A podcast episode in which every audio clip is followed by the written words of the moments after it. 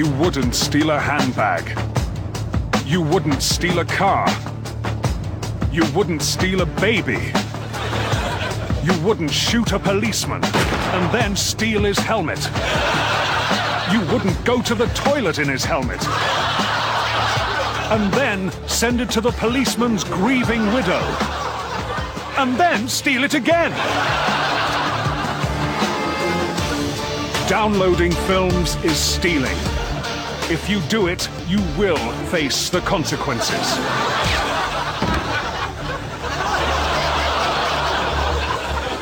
Man, these anti-piracy ads are getting really mean.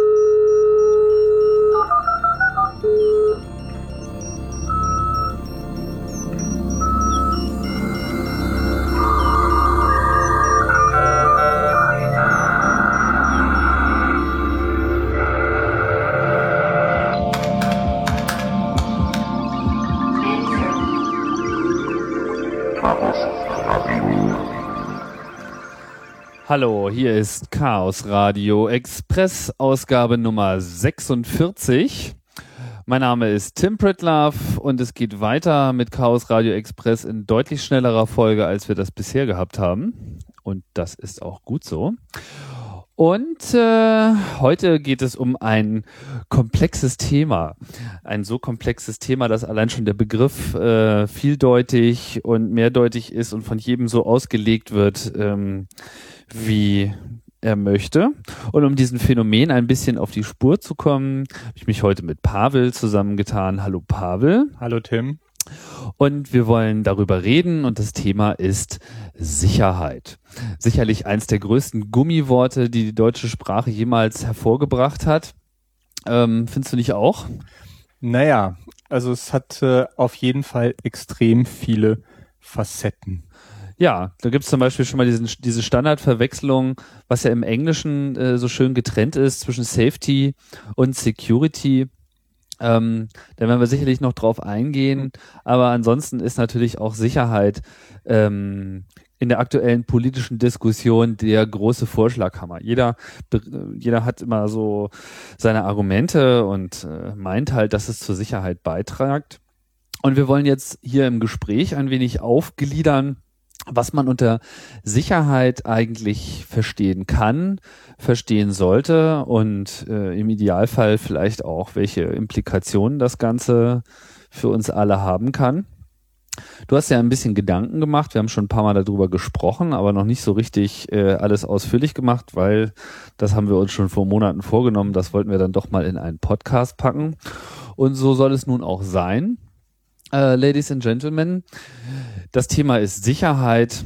Und meine erste Frage ist natürlich, sag mal, Pavel, was ist eigentlich Sicherheit? Tja, also Sicherheit ist ein Zustand zunächst mal.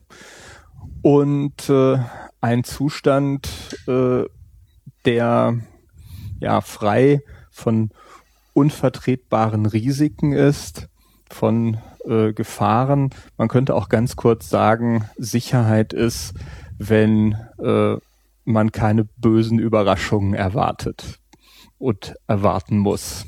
Wenn man es selbst nicht erwartet, oder? Also wenn man glaubt, dass man, dass sie nicht kommen, oder naja, dass man da, sich sicher sein kann, in Anführungsstrichen, dass sie nicht kommen. Nein, wenn man, gut, da gibt es natürlich, äh, Sicherheit ist natürlich äh, auch was Subjektives oder was Objektives. Also man kann natürlich zwischen gefühlter Sicherheit und realer Sicherheit auch noch unterscheiden oder muss es äh, unterscheiden.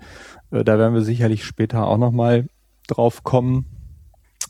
Aber äh, ja, Sicherheit hat halt eben extrem viele Facetten, die sich äh, durch alle Lebensbereiche äh, durchziehen und äh, durch Personen, also einzelne Individuen, aber auch äh, ist ein gesellschaftliches äh, Phänomen und auch ein technologisches Phänomen. Das heißt, Sicherheit, äh, ja, äh, die Frage Sicherheit betrifft äh, eben Maschinen, Menschen, Staaten, äh, sie betrifft einfach alles. Und äh, so ähm, wenn man, wenn wir uns jetzt mal äh, zunächst mal auf Mensch und äh, Gesellschaft und, und Sicherheit konzentrieren, äh, gibt's äh, ganz schön den Begriff der öffentlichen Sicherheit, der ja äh, äh, häufig so hoch äh, gehalten wird als äh, eines der der höchsten äh, ja Sicherheits äh, ich klinge aber irgendwie klinge ich sehr leise. Du klingst leise? Mhm. Dann müssen wir mal deinen äh, Kanal ein bisschen ähm, hochdrehen. Äh, kannst einfach weitermachen. Ich Ja. mach dich hier ein bisschen lauter. Dann. Vielleicht, genau, vielleicht muss ich das Mikro auch noch etwas, etwas anders äh, positionieren. Besser? Ja, ich denke schon. Gut, ist etwas, etwas besser. Mhm.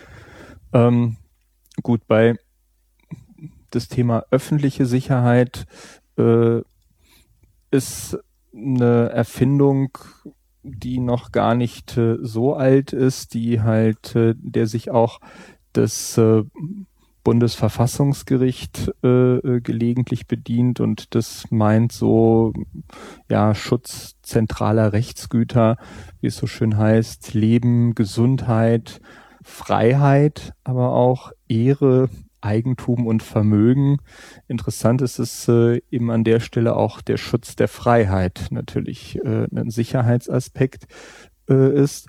Und zwar ja sowohl des Einzelnen, aber auch öffentliche Sicherheit äh, ja meint auch und äh, so wird es gerne dann von den Politi Politikern interpretiert die Unversehrtheit der Rechtsordnung und der staatlichen Einrichtung. Also ähm, wenn es äh, ja ähm, gegen den Staat äh, äh, geht, ist eben auch äh, die öffentliche Sicherheit betroffen. Aber ist das nicht das, was man normalerweise unter der Diskussion der inneren Sicherheit versteht?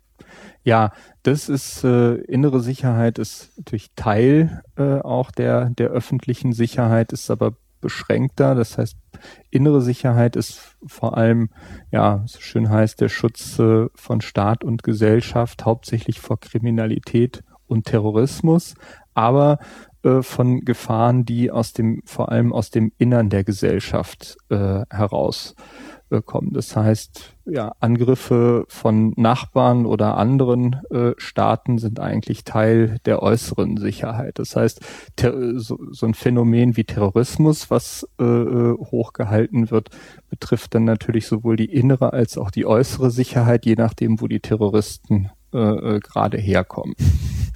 Okay. Aber ich sehe ehrlich gesagt jetzt noch keinen, keinen wirklich entscheidenden großen Unterschied zwischen diesen beiden Begriffen. Also warum findest du, dass man das noch auseinanderklambüsern muss? Die innere und die äußere Sicherheit oder vor die öffentliche, öffentliche und, die, innere. Naja, bei der, äh, bei der öffentlichen ähm, Sicherheit, die ist äh, etwas äh, deutlich abstrakteres.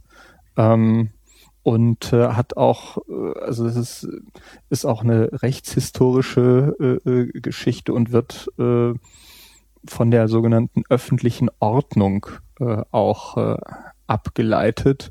Und äh, das hat mal äh, ein preußisches äh, Oberverwaltungsgericht äh, abgeleitet äh, seinerzeit äh, aus äh, ja aus aus der öffentlichen Ordnung. Das heißt, öffentliche Sicherheit ist halt äh, Erhalt der der öffentlichen Ordnung und äh, ist ist eben eine, eine ganz übergeordnete Geschichte, die halt äh, innere und äußere Sicherheit mit mit einbezieht. Aber ich denke, das äh, ja sind äh, sind auch bisweilen Spitzfindigkeiten. Interessanter äh, finde ich äh, das Thema individuelle Sicherheit äh, äh, daneben, die ja auch wiederum Teil der inneren und äh, äh, äußeren äh, Sicherheit und der öffentlichen Sicherheit ist. Und da finde ich äh, ganz bemerkenswert an der aktuellen Sicherheitsdiskussion,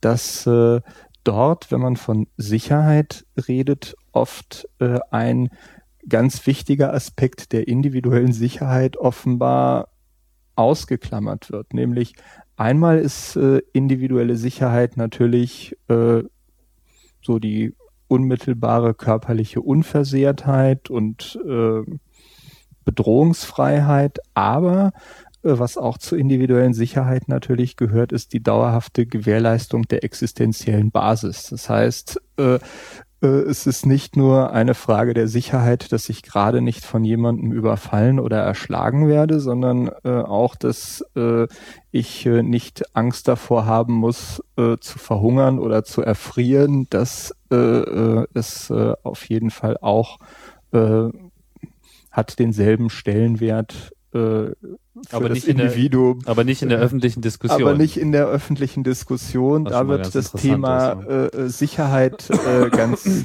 ganz gerne äh, äh, reduziert oder fokussiert im Augenblick äh, ja auf die körperliche Unversehrtheit. Hm. Und äh, ist schon so ein bisschen absurd in der öffentlichen Diskussion. Wenn jetzt jemand vom Terroristen erschossen wird, dann ist das äh, drei Wochen lang die große Nachricht. Aber wenn äh, ein Obdachloser im Garten erfriert, so, dann ja, redet da eigentlich kein Mensch drum. Dann ist es so, oh ja, schade, tut uns Mhm. leid.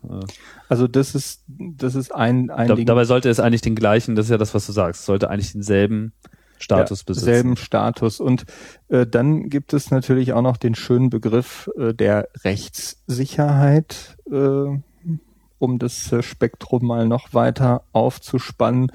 Und äh, das äh, dabei geht es äh, darum, dass äh, staatliche Entscheidungen klar, bestimmt und beständig sind. Das heißt, dass man sich auch darauf verlassen äh, äh, kann, auch vor bösen Überraschungen, die von der Seite des Staates kommen, geschützt zu sein. Also auch vor, vor Willkür oder vor nachträglicher Änderung von Rechtsnormen. Und auch da ist äh, bedauerlicherweise äh, äh, eine Verschiebung äh, zu sehen, wo auch äh, zunehmend mehr Rechtssicherheit äh, ja äh, abstrakten Bedrohungen äh, zum zum Opfer fällt, wie wir ja an äh, ja der Verkomplizierung von Gesetzen, das ist äh, eigentlich ein weltweites Phänomen, ähm, dass äh, halt in großer Eile Paragraphen geschaffen werden, äh, die nicht ordentlich durchdacht sind, äh, wo man jetzt nicht weiß, darf ich das jetzt, ist es äh, vielleicht verboten, Mhm. so.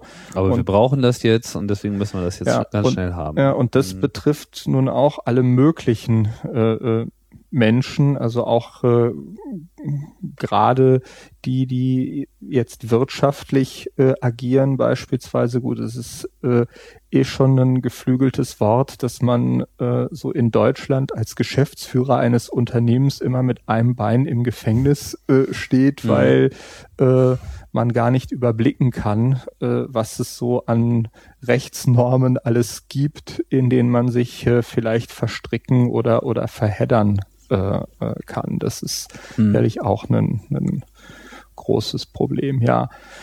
Und äh, um jetzt den ersten Rundumschlag vielleicht mal noch vollständig zu machen, äh, vielleicht äh, noch ein kurzer Blick auf das Thema technische Sicherheit, was, was auch äh, dazu gehört.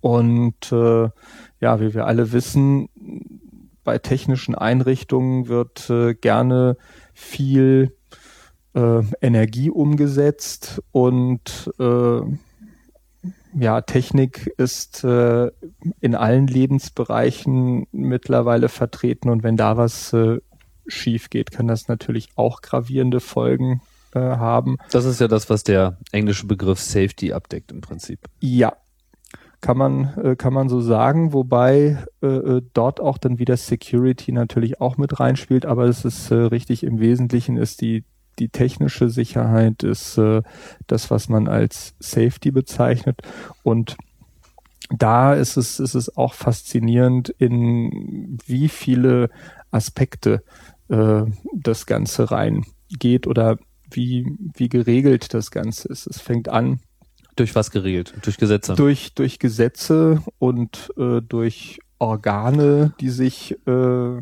um alle möglichen Sicherheitsaspekte äh, kümmern und Vorschriften vor allem. Be bevor wir da reinhüpfen, nochmal eine, eine Frage zu den, zu den restlichen Sicherheitsdefinitionen, die wir jetzt äh, durchgegangen sind. So öffentliche innere Sicherheit Mhm. und irgendwie Schutz der Person Ähm, woraus leitest du jetzt deine Betrachtungen ab? Ist das im Prinzip jetzt so die Verfassung der Bundesrepublik Deutschland, äh, der, der Rechtskonsens der, der Gerichte hierzulande? Oder siehst du da auch so ein globales Einverständnis, dass das anerkannte Prinzipien sind? Ja, das ist so ein, so ein bisschen so, wie sich das, äh, also ein bisschen eine enzyklopädische Sicht natürlich auf die Dinge, wie sich äh, äh die Begriffe so im allgemeinen Sprachgebrauch äh, ent, entwickelt haben, aber äh, äh, dem stehen natürlich dann überall auch Rechtsnormen äh, äh, entgegen oder oder Organisationen, die sich die sich darum gründen oder Wissenschaften, äh,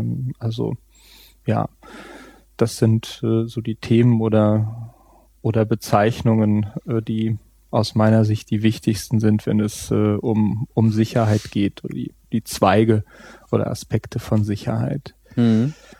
Ähm, ja, dann tauchen wir doch nochmal kurz hier in die kurz in die technische ein. Sicherheit. Ja, also Arbeitssicherheit, so ein großes äh, Thema in jeder größeren Firma. Gibt es einen Sicherheitsbeauftragten, äh, genau, äh, Helme, Schuhe mit Stahlkappen ist äh, sicherlich äh, so ein Ding, aber auch äh, ja alle möglichen äh, äh, Aspekte Sicherheit an Maschinen, dass einem nicht äh, irgendwo versehentlich äh, der Arm oder die Haare irgendwo hinein äh, geraten und viele andere Dinge.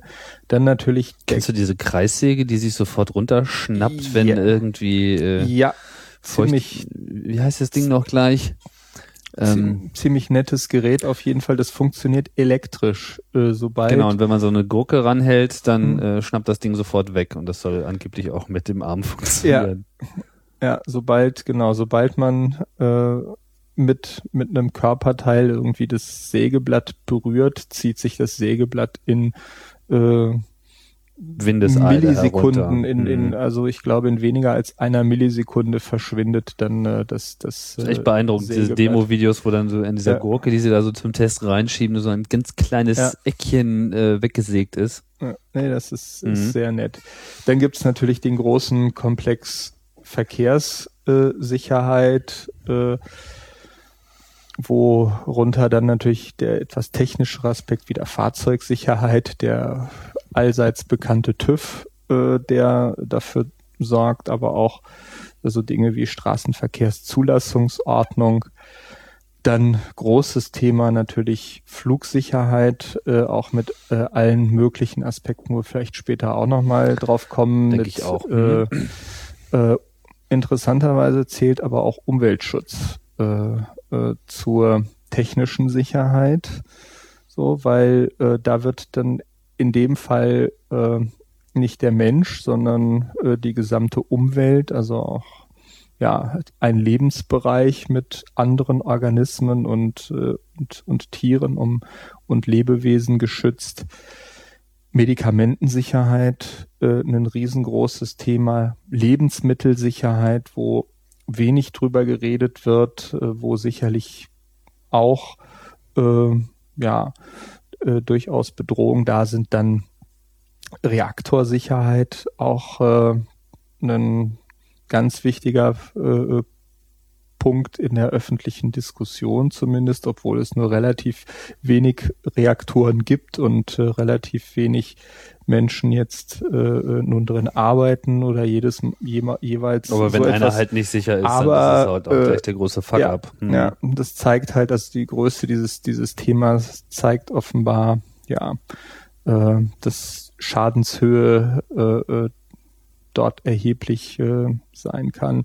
Und dann natürlich der ganze große Bereich der Informationssicherheit, der sich äh, dann wiederum in Datensicherheit, Computersicherheit und Netzwerksicherheit. Äh, Jetzt sind wir aber bei Security und nicht mehr bei Safety, oder? Ja, aber wir sind ja, ist ja eine deutschsprachige äh, Sendung und insofern äh, fällt Okay, aber das, vorhin hat man ja gesagt, so naja, technische Sicherheit, das ist jetzt irgendwie das, was man unter Safety versteht. Wenn man das jetzt mhm. ja wieder reinmischt, ja, man das nochmal auseinander. Ja, also bei der bei der Informationssicherheit treffen äh, diese Dinge aber auch wieder Security und und Safety natürlich wieder aufeinander, äh, beziehungsweise da da kommen beide Aspekte mit rein, weil sowohl jetzt Sicherheit, äh, also bei beim Begriff jetzt Datensicherheit äh, äh, etwa geht es äh, nun auch darum, dass die Daten entweder äh, verloren gehen können,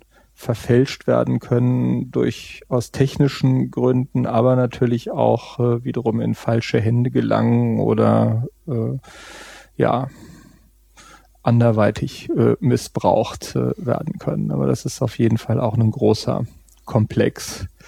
Ähm, ich meine, wenn wir gerade bei der Nochmal was Mhm. anderes. Was, was war für dich jetzt so mh, der Anlass, mal darüber äh, nachzudenken, Sicherheit äh, so aufzublättern und in seine Mhm. Bestandteile zu zerlegen?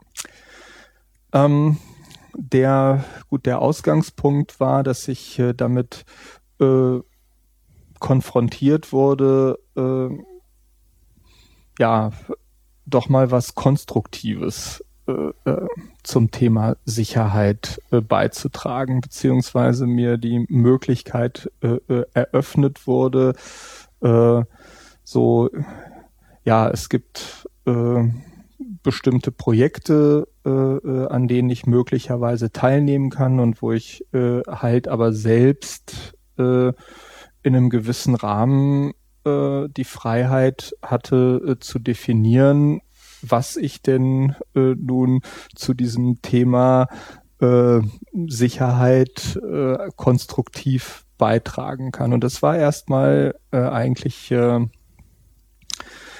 ja ein ganz ganz äh, interessanter äh, oder ein, ein, ein großes Problem erstmal, weil natürlich in seinem persönlichen Bereich und Umfeld äh, kümmert man sich selten explizit um Sicherheit, sondern das läuft alles äh, irgendwo nebenher. Aber äh, wenn man jetzt nun aufgefordert ist oder die Möglichkeit hat, nun was zu tun, stellte sich natürlich die Frage, was, äh, was wäre sinnvoll äh, äh, zu tun, weil eigentlich ist Sicherheit schon äh, äh, durchaus jedermanns Anliegen. Äh, leider hatte ich äh, aber den Eindruck, dass äh, jetzt durch ja der der Begriff äh, der der Sicherheit auch massiv diskreditiert äh, worden ist in meinen Augen durch äh, viele komplett sinnlose und überbordende Sicherheitsmaßnahmen und Einschränkungen der Freiheit, die im Namen der Sicherheit getätigt wurden, Gewalttaten, äh, äh, die verübt worden äh, äh, sind, um äh, irgendwo vermeintlich für mehr Sicherheit in der Welt zu sorgen. Das heißt, eigentlich etwas, was mir durchaus auch am Herzen liegt, Sicherheit, einen Begriff habe ich plötzlich begonnen und das fiel mir aber an der Stelle äh, erst auf, dass ich irgendwie das, The- dass ich Sicherheit überhaupt nicht mehr hören konnte. Und dann sozusagen in, in dieser Situation dann auch noch äh, äh, ja etwas zu tun oder oder vorzuschlagen, was man denn äh, zur Verbesserung äh, der Sicherheit machen kann, das erforderte dann doch erstmal ein etwas breiteres Ausholen, um zu gucken, okay, was Okay, erstmal die Analyse und dann Mhm. ähm, sozusagen die Konsequenzen. Aber bei der Analyse sind wir noch, ne? ja Okay, in, in und äh, genau was Ja.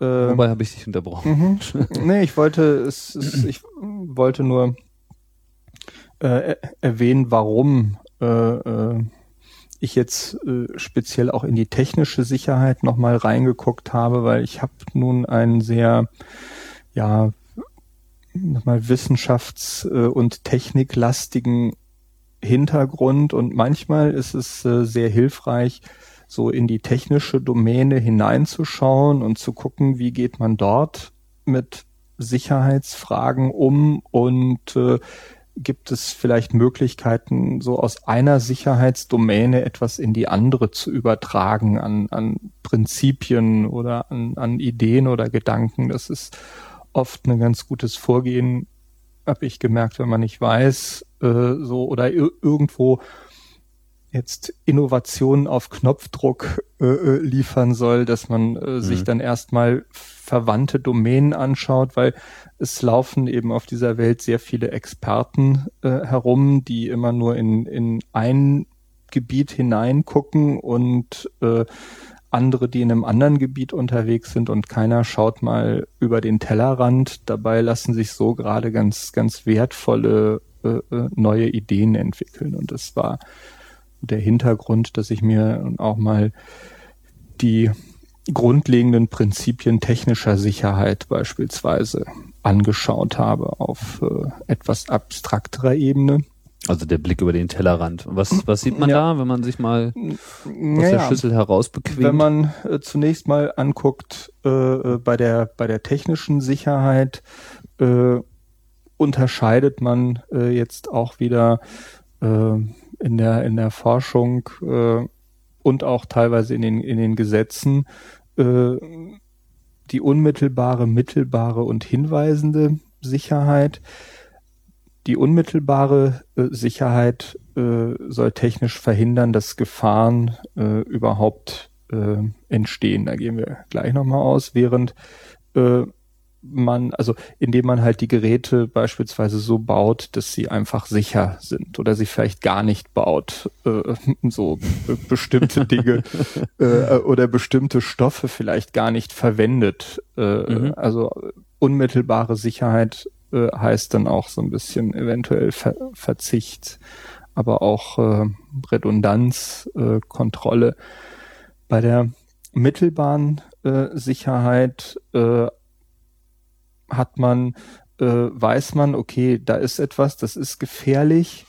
Äh, und äh, um aber das im Griff zu behalten, brauche ich zusätzliche Sicherheitseinrichtungen. Ich baue also was äh, drumrum etwas. Also ich sorge ähm, für Sicherheit und durch, durch etwas sozusagen. genau durch etwas Äußeres. Also die Gefahr ist da und ich versuche sie gewissermaßen einzudämmen. Wenn man vom Seil durch, fällt, fällt man ins Netz. Ja, oder mhm. ja explosionssichere äh, äh, Gehäuse, äh, ein Reakt, ein bei Kernkraftwerken halt äh, der der große Beton Behälter, die, die Panzerung ist zum Beispiel ein Beispiel für mittelbare Sicherheit, indem man einfach dicke Mauern drumherum äh, baut, aber auch, äh, ja.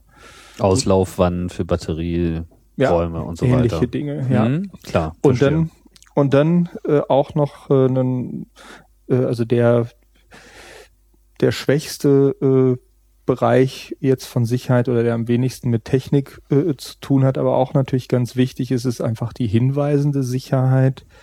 Äh, das heißt, man bringt ein Warnschild an, Achtung, äh, Knopfdrücken verboten. Genau, keine, keine Hamster äh, und Katzen im, in der Mikrowelle trocknen. Das heißt, man macht jetzt keinen Katzendetektor. Äh, das dient aber, glaube ich, mit der Rechtssicherheit der Mikrowellengerätehersteller. ja, aber äh, generell, also Verfahrensvorschriften, wie geht man mit den Dingen um, mhm. äh, damit es, damit es sicher bleibt oder auffallende Markierungen an Treppenstufen, äh, über die man, man Aber am besten ist es ja eigentlich, dass man dieser unmittelbaren Sicherheit äh, Vorschub leistet, dass man äh, überhaupt erstmal verhindert, dass überhaupt irgendwas passiert. Ja, also das ist natürlich äh, die, die sicherste Variante, wenn, wenn Systeme unmittelbar sicher sind.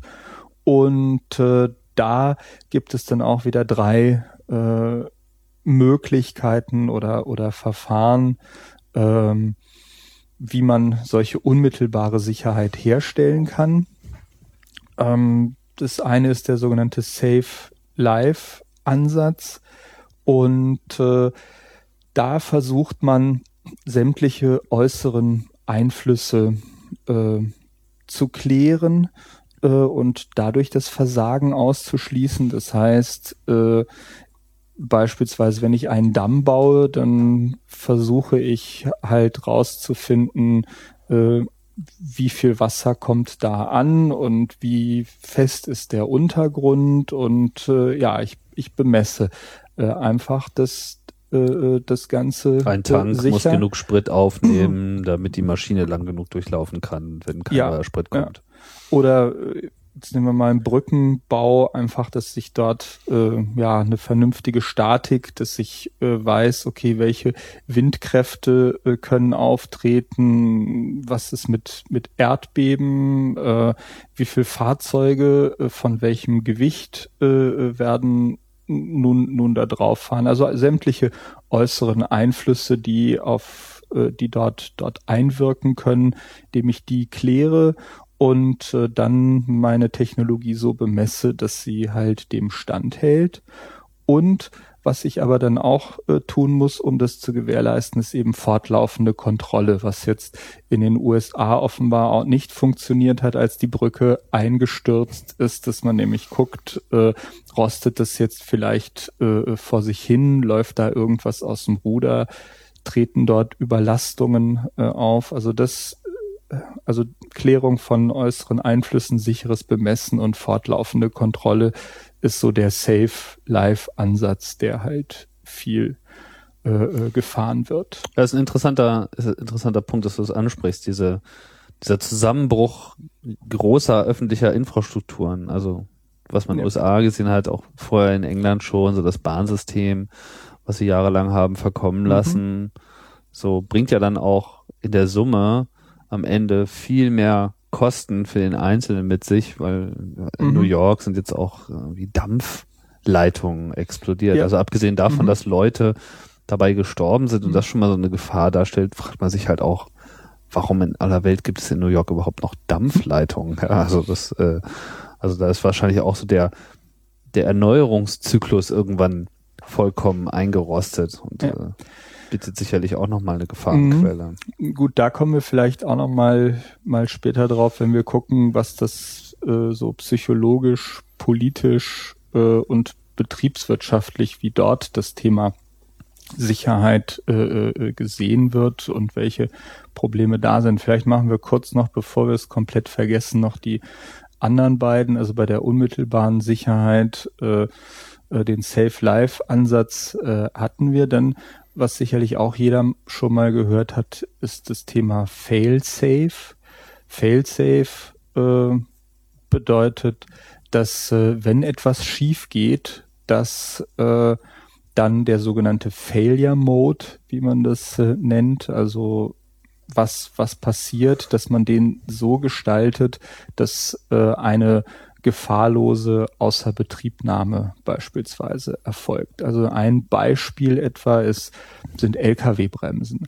Lkw-Bremsen äh, funktionieren ja über ein Druckluftsystem mit einem Kompressor und äh, jetzt kann es äh, natürlich passieren, dass die Luft, dass der Kompressor ausfällt oder durch eine Undichtigkeit im, im Druckluftsystem plötzlich keine Druckluft mehr zur Verfügung steht. Und äh, deswegen operieren äh, äh Lkw-Bremsen eben auch äh, so, dass äh, dort durch die Druckluft äh, zumindest Teile der, äh, äh der Bremsen nicht etwa auf die Bremsklötze gedrückt werden, sondern eine starke Feder vom Bremsklotz weggedrückt wird. Das heißt, wenn dort äh, jetzt etwa ein Schlauch platzt beispielsweise oder abreißt, dann äh, äh, führt es äh, zu einer Bremsung. Das ist ein Beispiel dann für ein, ja, Fail-Safe-Mechanismus. Äh, ah, bei, das heißt, da wird automatisch die,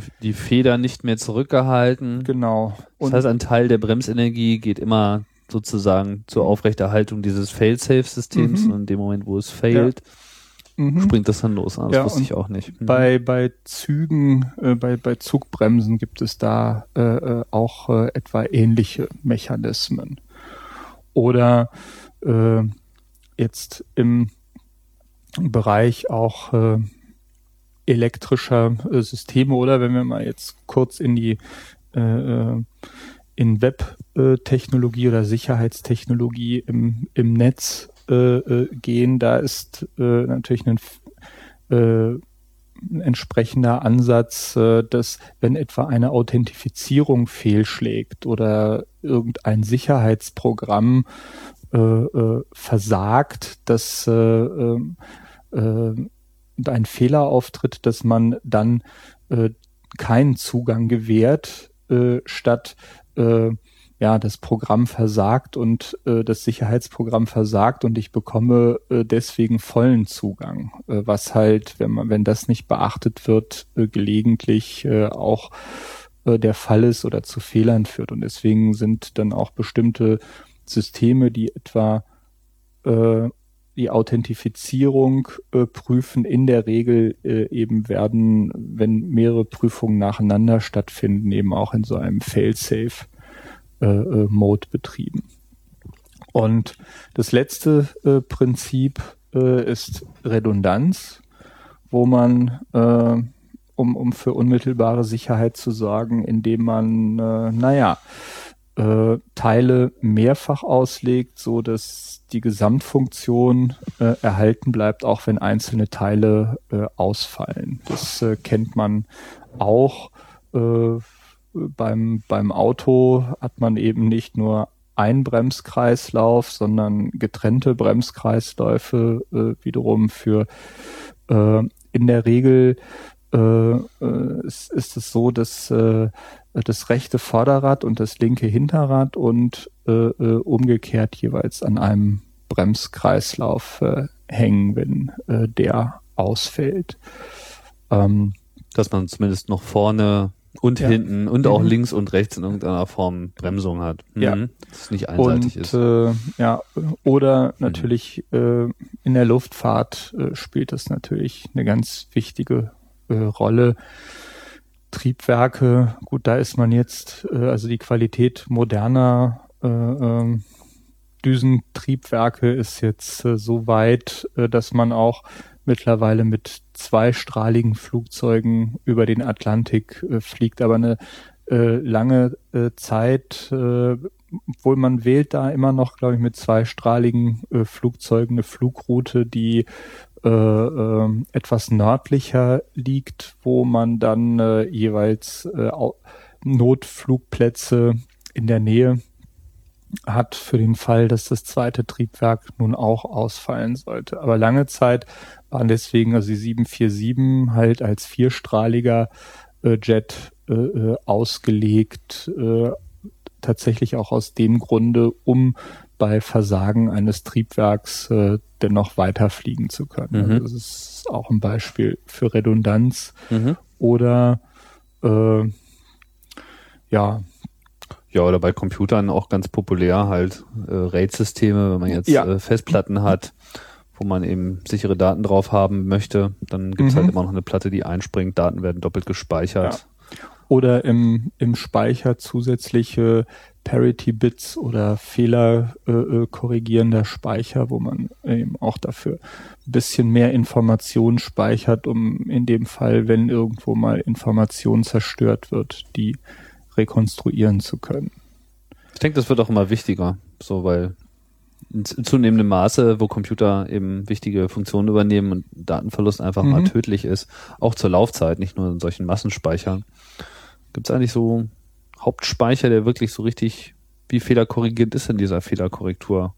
Wie Fehlerkorrektur ähm, Typischerweise, äh, also es gibt äh, ah, der ist, glaube ich, ziemlich aus der Mode gekommen. Also es gibt einmal äh, Speicher, wo man zu 8-Bit jeweils ein Parity-Bit noch dazu hat. Damit kann man nur Bitfehler erkennen. Genau. Äh, und äh, mit drei äh, mit drei Bit zusätzlichem, äh, also mit zwei, ja doch mit drei Bit ist es möglich, äh, äh beliebige Bitfehler zu korrigieren. Wenn es nur am einen Bit ist. Ja. Also wenn, wenn ein Bit falsch wenn, ist. Wenn ein, ein Bit, genau, wenn ein Bit äh, äh, umkippt, äh, so, dann äh, ja. Weiß man welches. Weiß man welches und kann es äh, wieder äh, Mhm. Muss die Software dann darauf reagieren? Nein, das, das passiert, das passiert vollständig äh, im Bus System, in dem, im, der Speichercontroller mhm. macht äh, das selbst. Wird sicherlich auch in der Zukunft eine größere Rolle spielen, wenn Systeme immer schneller werden, immer näher an die physikalischen Grenzen herankommt, wird es irgendwann billiger, in Kauf zu nehmen, dass die Systeme äh, einfach Fehler machen und äh, sie stattdessen eben fehlerkorrigierend auszulegen. Ja, von mir aus können wir jetzt äh, wieder von der Technik wegschwenken und äh, nochmal das Thema Sicherheit jetzt mal aus politischer Sicht Mhm. äh, beleuchten. Sicherheit und die Gesellschaft und vor allem das Ja. Verhältnis des Staates zur Sicherheit. Ja, also erstmal Sicherheit, gesagt, Sicherheit aus erstmal aus politischer Sicht, was Ist ja immer vielleicht die Frage, wer, wer nimmt eigentlich Sicherheit tatsächlich äh, wahr? Ne? Mhm. Also wer das ist, das würde ich genau, da, das würde ich, äh, also wer, wer welche genau Sicherheitsaufgaben am besten wahrnehmen soll und und kann, aber vielleicht gucken wir mal äh, erstmal generell, wie äh, so die die politische Sicht äh, äh, auf Sicherheit äh, eigentlich aussieht und was da eigentlich völlig klar sein sollte, aber was in der momentanen Debatte auch äh, äh, offenbar äh, oft ja, aus dem Blick gerät, ist, dass der Staat keinesfalls für totale Sicherheit sorgen kann. Also äh, gutes Beispiel, ich muss äh, mein Haus selbst mit verschließbaren Türen sichern, äh, weil der Staat nicht vor, vor die Tür eines Einzelnen einen Polizisten stellen kann, um dafür zu sorgen, dass da niemand äh, äh, Falsches reinkommt. Das heißt, ähm, ähm, ja, der, äh, der Staat kann äh, tatsächlich nur punktuell äh, äh, wirklich Sicherheit gewährleisten. Das äh, und und auf gar keinen Fall, äh, also es ist, es ist einfach praktisch technisch nicht äh, äh, möglich. ist doch nicht seine Aufgabe an der Stelle, oder?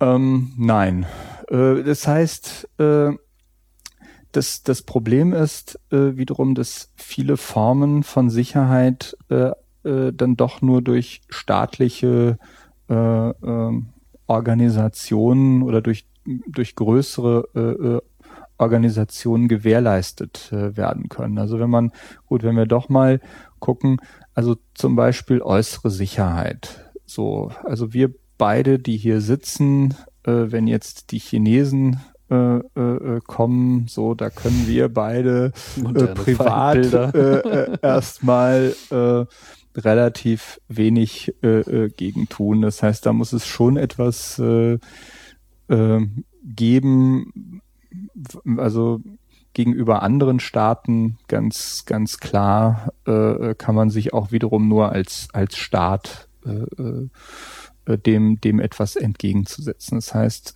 äußere Sicherheit, denke ich, ist äh, ganz klar eine Sache, die äh, durch den Staat äh, gewährleistet äh, werden muss. Bei der nach inneren Sicherheit äh, ist es ist es ähnlich, ähm, wobei äh, ja und an, an, an den Stellen kommen dann vielleicht auch wieder die Unterscheidung innere Sicherheit, öffentliche Sicherheit ins, ins Spiel.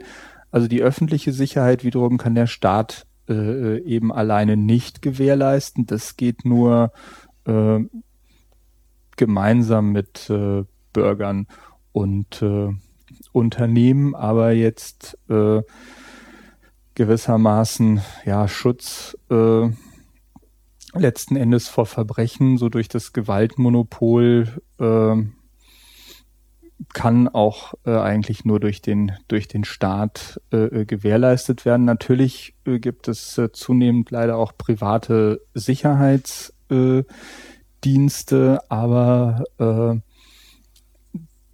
die sind, äh, also wenn man jetzt innere Sicherheit als etwas Großes, Gesamtes betrachtet, kann jetzt ein privater Sicherheitsdienst nicht für innere äh, Sicherheit äh, sorgen, sondern Also zumindest nicht vor, vor Terroristen schützen. Ja, ja.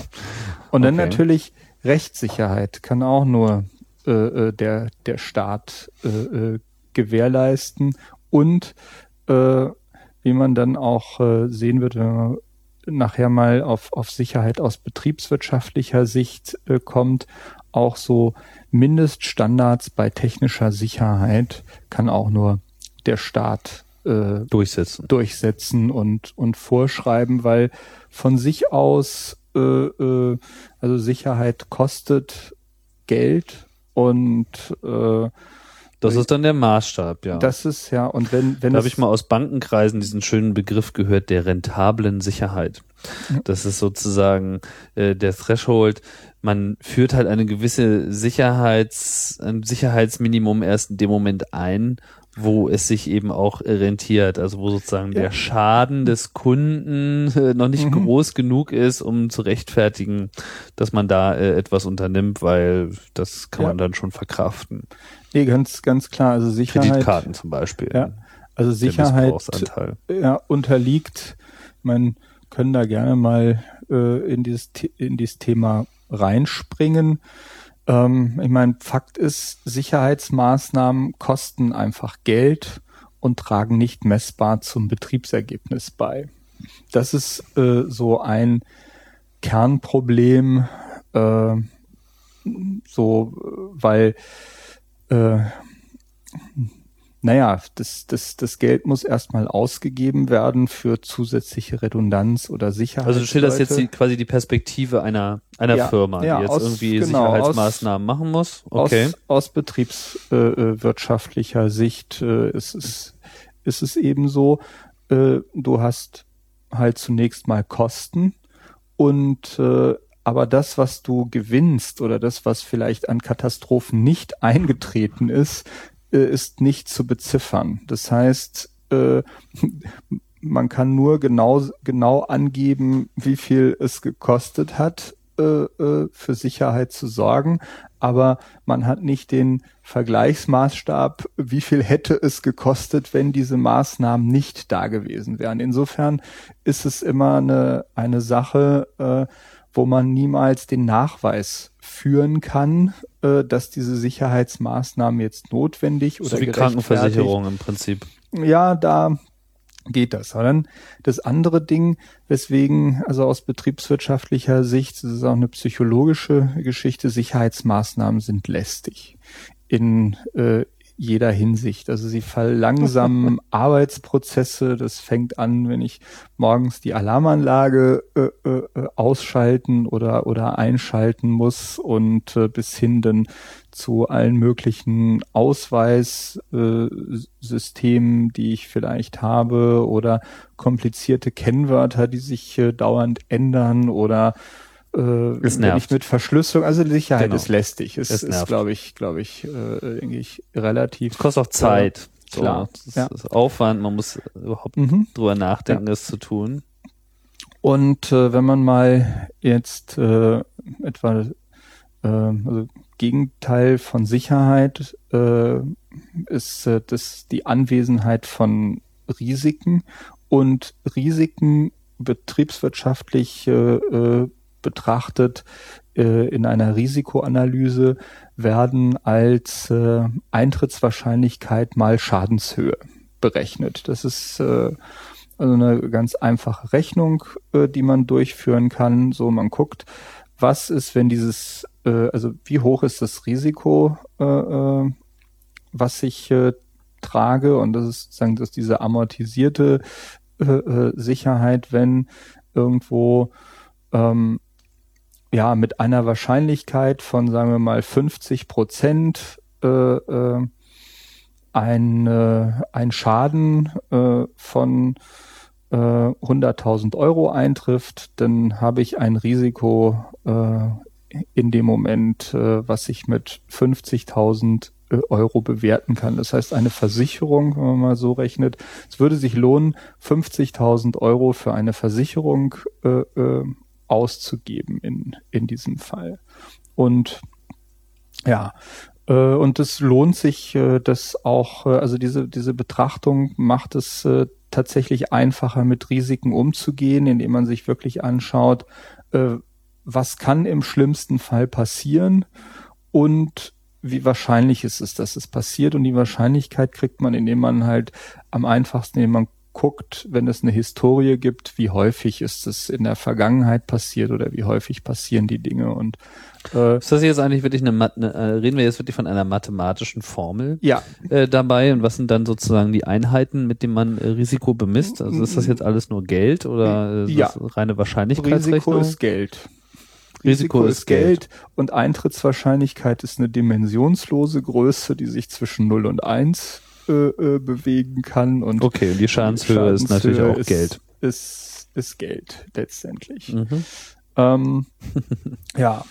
Und äh, man kann jetzt auch, wenn man das Risiko vermindern will, kann man natürlich an diesen beiden äh, äh, Dingen auch, auch ansetzen, betriebswirtschaftlich. Das heißt, entweder man versucht, die Eintrittswahrscheinlichkeit zu verringern, äh, das äh, eben auch, äh, ja, wie wir es, äh, da, da kommt dann eine Analogie ähm, zu dem, was zu du unserer unmittelbaren, hast, ne? zu unserer unmittelbaren Sicherheit, nämlich, dass man die äußeren Einflüsse klärt, dass man die Betriebsmittel sicher bemisst und dass man fortlaufend kontrolliert. Damit mhm. äh, minimiert man äh, die Eintrittswahrscheinlichkeit und umgekehrt die Schadenshöhe, wenn man, wenn man jetzt sagt, okay, manch, also es, es lohnt sich eventuell nicht, die Eintrittswahrscheinlichkeit zu minimieren, weil äh, sie bereits entweder so gering ist, da spricht man vom sogenannten Restrisiko, äh, äh, dass äh, halt weitere Minimierung nicht mehr äh, äh vernünftig erscheint,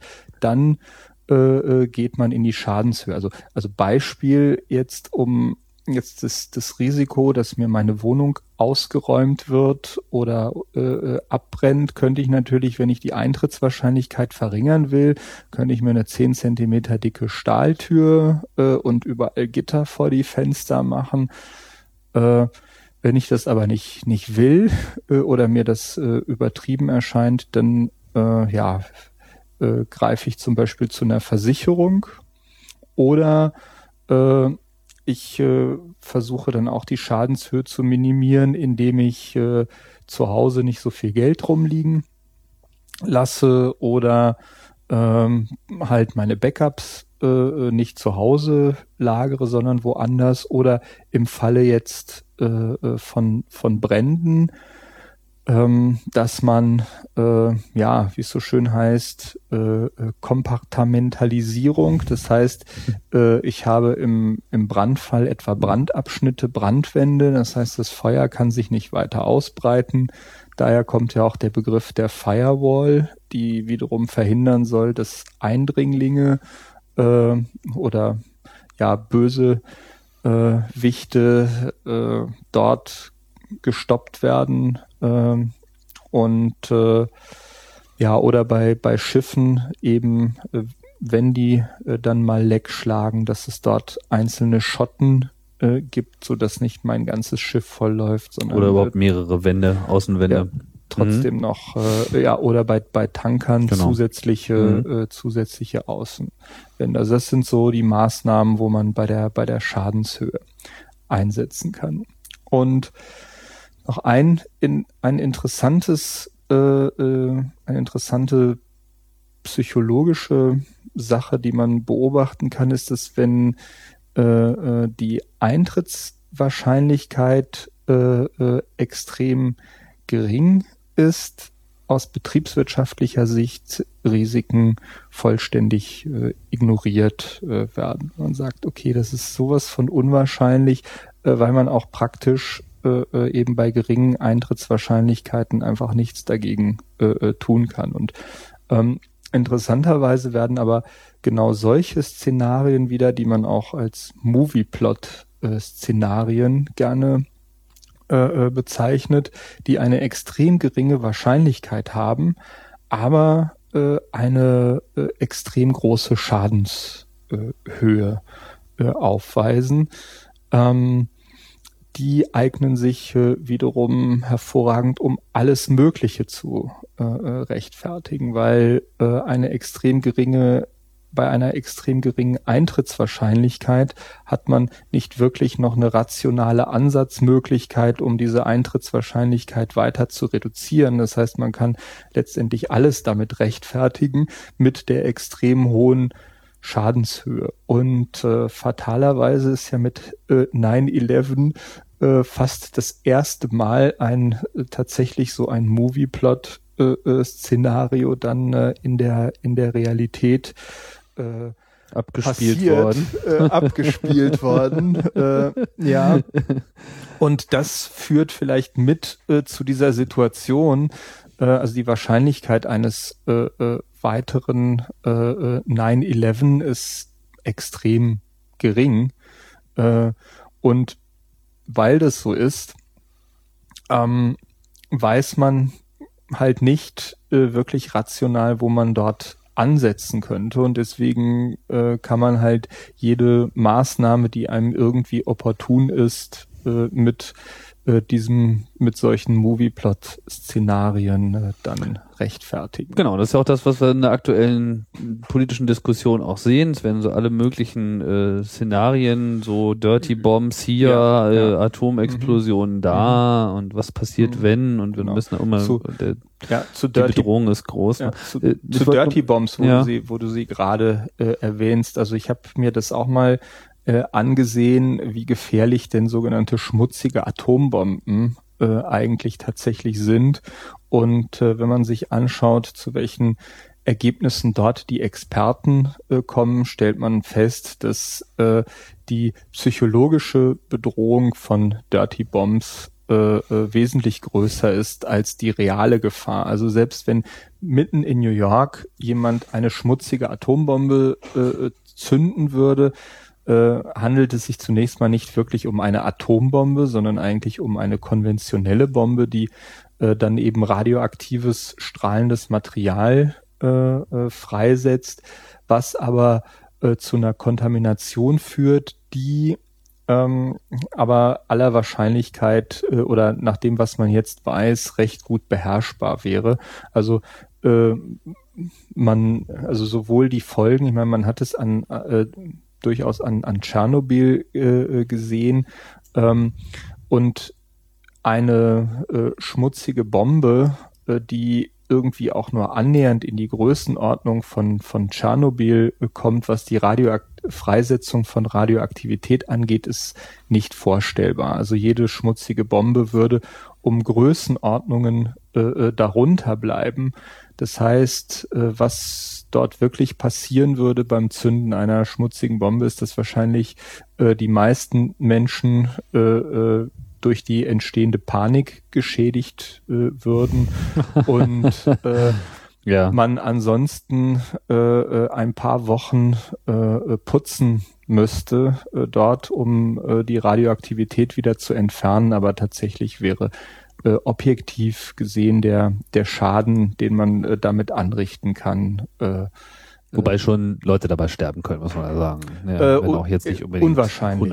Also es ist unwahrscheinlich, dass bei Zünden einer schmutzigen Bombe es gelänge, äh, äh, so viel Strahlung freizusetzen. Also natürlich äh, wäre das äh, etwas, äh, was Leute krank machen äh, würde, aber äh, vermutlich äh, nichts im Vergleich zu irgendwie einer zu Salmonellen oder Gammelfleisch, äh, äh, was äh, das äh, mm. potenziell oder einer Grippe äh, äh, Epidemie, äh, die jedes, die jedes Jahr äh, äh kommt, fordert äh, äh, wesentlich mehr Todesopfer als die größte vorstellbare schmutzige Atombombe äh, äh, mitten in der Großstadt gezündet. Äh, äh, ja. Ja, du meintest, äh, du hast ja gesagt, so ist die Eintrittswahrscheinlichkeit sehr gering, dann ignoriert man die Risiken. Mhm. Ist nachvollziehbar.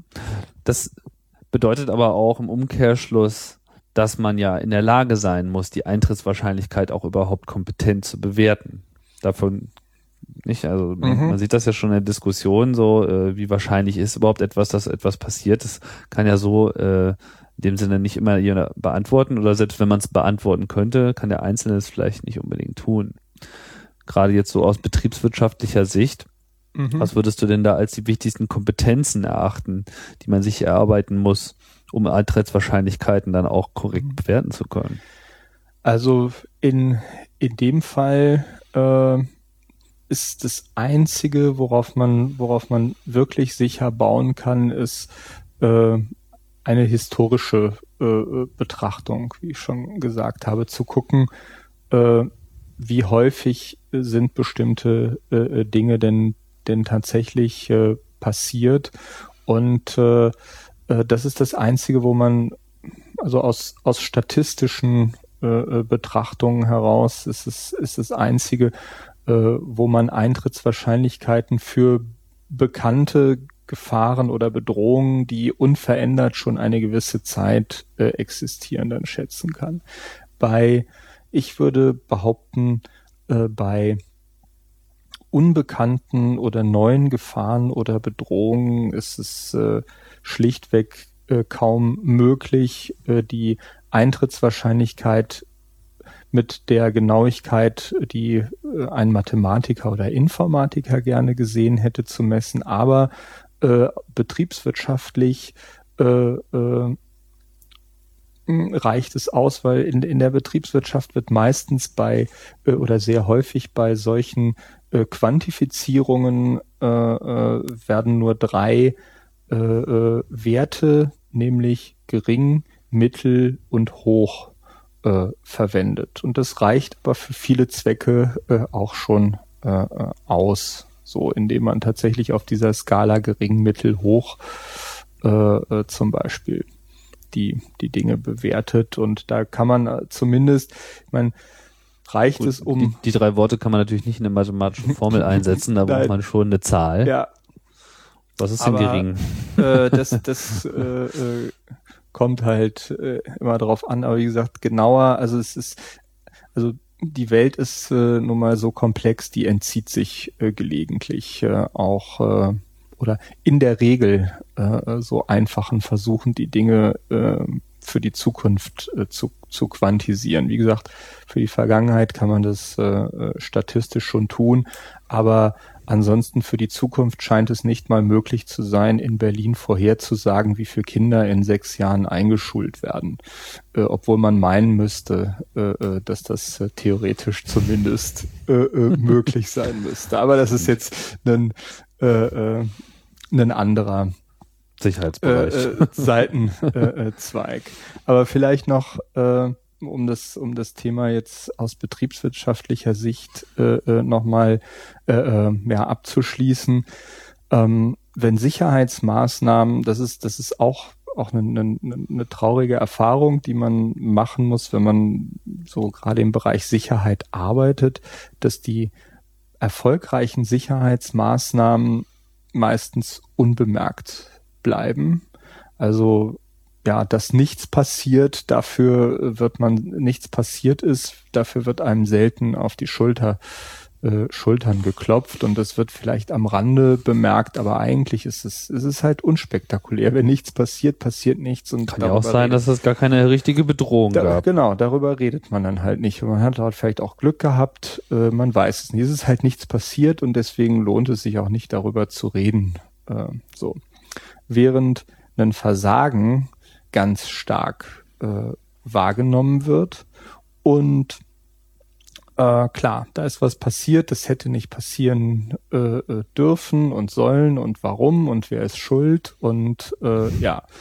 Und äh, dann äh, es wird ein unglaublicher Wind gemacht und äh, dann äh, als Reaktion äh, man nie wieder und dann äh, wird eben bei katastrophalem Versagen äh, tatsächlich reagiert und Sicherheitsmaßnahmen getroffen und erhöht, dann aber eben oft exzessiv. Das heißt, äh, man versucht dann auch so ein bisschen die Schuld, die man vielleicht trägt, dafür, dass das jetzt so schlimm gekommen ist, ein wenig äh, zu kompensieren, indem man äh, äh dafür jetzt so richtig äh, äh, ja mit dem Sicherheitshammer äh, draufhaut und dabei äh, äh, aber sehr häufig dann über das Ziel äh, dann hinausschießt. Und das ist das, äh, was wir vermutlich äh, auch beobachten können, ganz klar bei der ähm, jetzt in einen anderen Bereich äh, äh, wechseln äh, mit der mit den ja, Flüssigkeitsverboten etwa, die äh, in der EU Oh ja. eingeführt äh, äh, worden sind. Du meinst Äh, jetzt am, am Flughafen, am- dass man am- nur noch bis 100 Milliliter Ja. Flüssigkeiten überhaupt mitnehmen darf und die dann auch noch in so einem affigen Plastebeutel, äh, genau, also maximal Plastebeutel also, tragen genau, muss. und einzelne Behälter nur mit 100, 100 Milliliter maximal. Hm. und in dem transparenten Beutel, genau. Und äh, das ist so ein sehr gutes Beispiel für dann äh, ja exzessive, äh, für exzessives äh, über das Ziel hinausschießen beispielsweise. Du sagtest ja vorhin, äh, Flugsicherheit könnte ja auch noch mal ein Thema werden. Hast du dir da denn besondere Gedanken gemacht? Ist das jetzt, man, das ist ja wirklich so ein, so ein Fall. Flughäfen scheinen immer so der Ort zu sein, wo Sicherheitsmaßnahmen auch gleich als erstes gemacht, äh, durchgeführt werden. Ja. Also irgendwie ist das Transportmittel Flugzeug erscheint allen besonders schützenswert, ähm, was ja eigentlich Mhm. Blödsinn ist, weil wenn man jetzt mal rein von den Zahlen ausgeht, wird natürlich sehr viel mehr in äh, Autos und Zügen gereist als jetzt in, Ja. in Flugzeugen. Hast du da eine Erklärung Ja. dafür, warum ausgerechnet das so? Ja, da, dafür gibt es äh, ganz gute Erklärungen. Also erstmal ist natürlich ein, ein Flugzeug, speziell im Flug, doch äh, eine äh, recht fragile äh, äh, Geschichte und dazu kommt noch so etwas wie Höhenangst, in dem Fall sicherlich zu Recht. Also wir Menschen sind eigentlich eher zweieinhalbdimensionale Menschen. Äh, also zehn, etwas in zehn Meter Entfernung äh, wird äh, ganz anders wahrgenommen, als wenn ich in zehn Meter Höhe irgendwo hinunterschaue. Also Höhe ist für uns nochmal eine ganz andere Dimension, weil ja, äh, klar, also auch ein Sturz aus zehn Meter Höhe ist äh, einfach was anderes als äh, zehn Meter weit äh, zu laufen. Insofern ist es äh, sicherlich nachvollziehbar. Was jetzt aber speziell dazu kommt, Flugzeuge. Fliegen war früher sehr teuer und damit äh, waren Flugzeuge früher das Transportmittel der Elite und entwickelten sich natürlich deswegen wiederum zum begehrten Angriffsziel äh, hauptsächlich äh, für äh, ja den palästinensischen Terrorismus, also so wobei äh, ja generell äh, natürlich man mit Flugzeugen außerdem noch eine Beweglichkeit hat. Das heißt, als äh, äh, Entführer hat man dann auch noch einen taktischen Vorteil, wenn man das, das Flugzeug in seine Gewalt gebracht hat, indem man dann äh, eventuell sich auch der Verfolgung entziehen kann, indem man dann äh, einfach in ein anderes Land äh, äh, damit fliegt.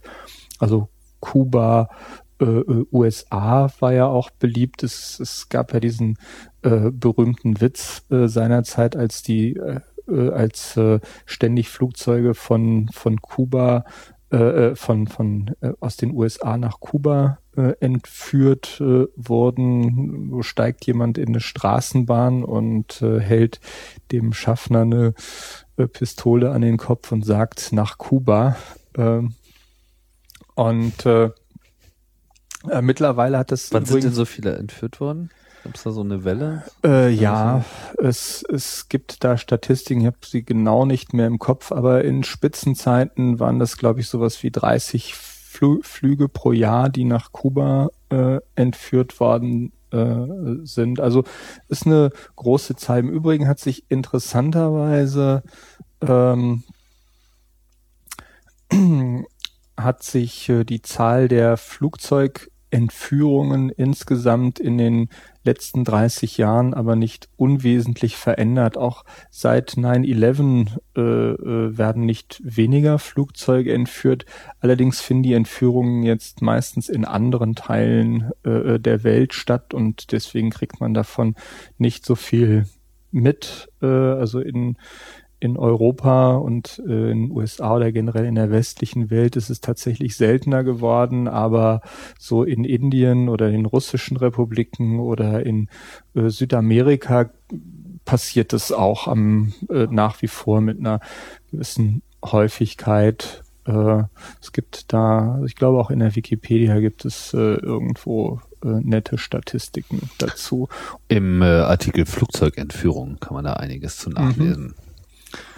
Ähm, ja, also sagt, äh, Grund äh, dafür eben, äh, ja, zusammengefasst Verkehrsmittel der Elite, taktische Beweglichkeit und seit 9-11 äh, äh, kommt auch noch äh, der Faktor Zerstörungskraft äh, äh, hinzu, weil mit äh, der kinetischen Energie und äh, den Treibstoffmengen an, an Bord stellt so ein Flugzeug auch noch äh, ja einen, eine effektive Bombe dar. Also es ist in, in, insofern ist das sicherlich schon gerechtfertigt, dass man äh, aufpassen muss, äh, äh, also mehr aufpassen muss als als an anderen äh, Stellen. Mhm.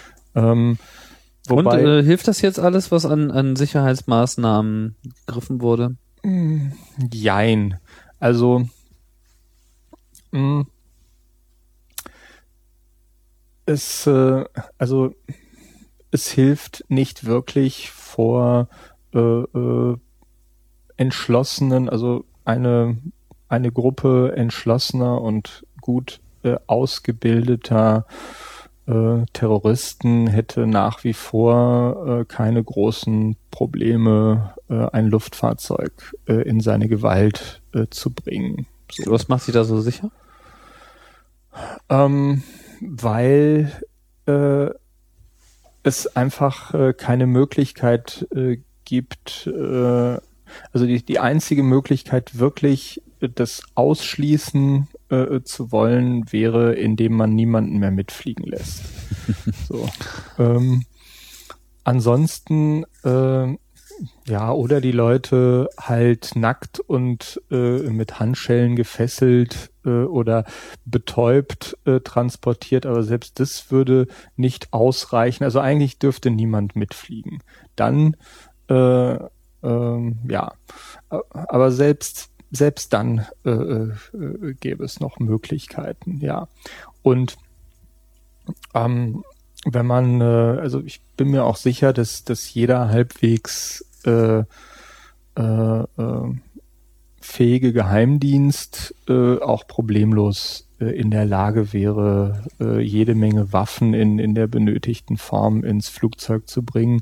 Und da gibt es, gibt es so viele äh, Punkte, die man nicht absichern kann. Das, äh, ich meine, wir haben an einem Großflughafen Frankfurt gehen 70.000 Mitarbeiter ein und aus und die müssen da auch ein und ausgehen. Und auf der anderen Seite, wenn man sich Passagiere, Passagiersicherheit äh, anguckt, ist das äh, mittlerweile fast das geringste Problem. Aber selbst dort, äh, wenn ich äh, ja wirk wirklich Dinge durch die Kontrolle schleusen will, gefährliche Dinge, kann ich die so gestalten, ähm, dass die nicht erkannt äh, äh, werden. Als Passagier meinst du? Als Passagier, genau, mit ein wenig äh, Fantasie.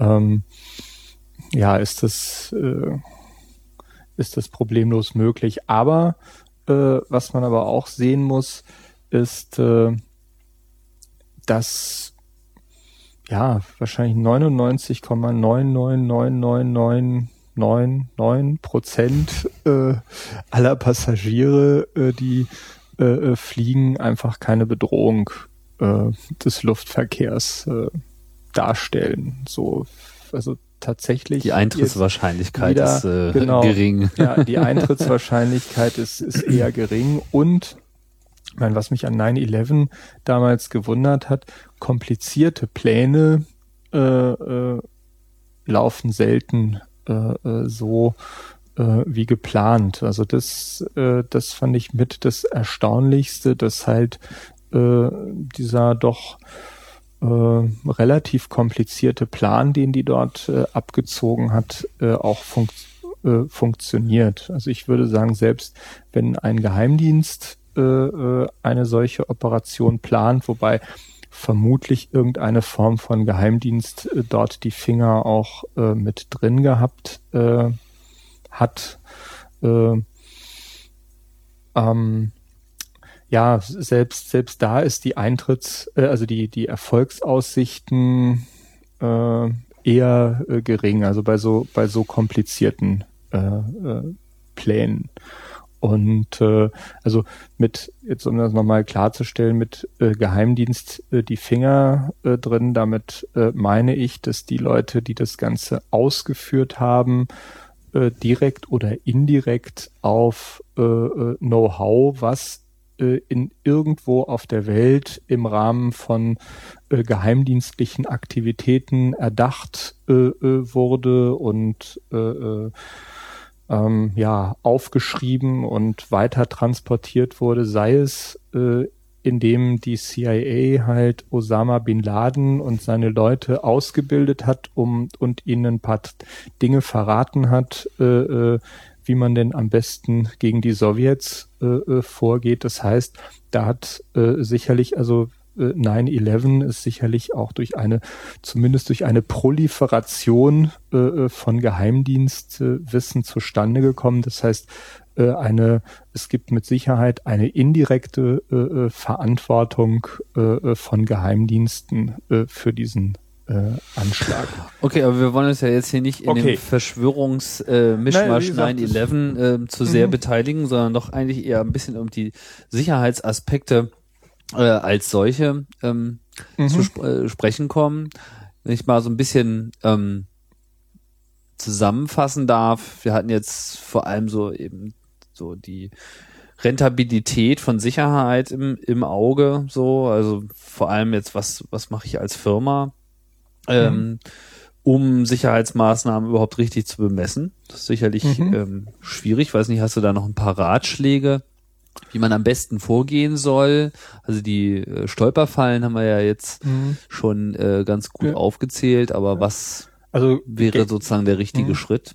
Also generell äh, denke ich, äh, ja so als als generellen äh, Ratschlag den äh, psychologischen Fallstricken äh, äh, widerstehen. Das heißt, äh, äh, weder im, also wenn, wenn was passiert ist, äh, gucken, dass man nicht exzessiv reagiert und im Vorfeld äh, zu gucken, wie äh, sehen die Bedrohungen eigentlich aus und dort äh, dann äh, äh, im Vorfeld angemessen dem, dem Grad der Gefährdung äh, entsprechend Vorsorge zu leisten. Und äh, dann eben auch auf keinen Fall alles auf eine Karte zu setzen. Auch in der Sicherheit gibt es keine Silver Bullet, äh, sondern äh, auch da einen, einen Bündel von vernünftigen Maßnahmen äh, zu sagen. Es macht auch vor allem keinen Sinn,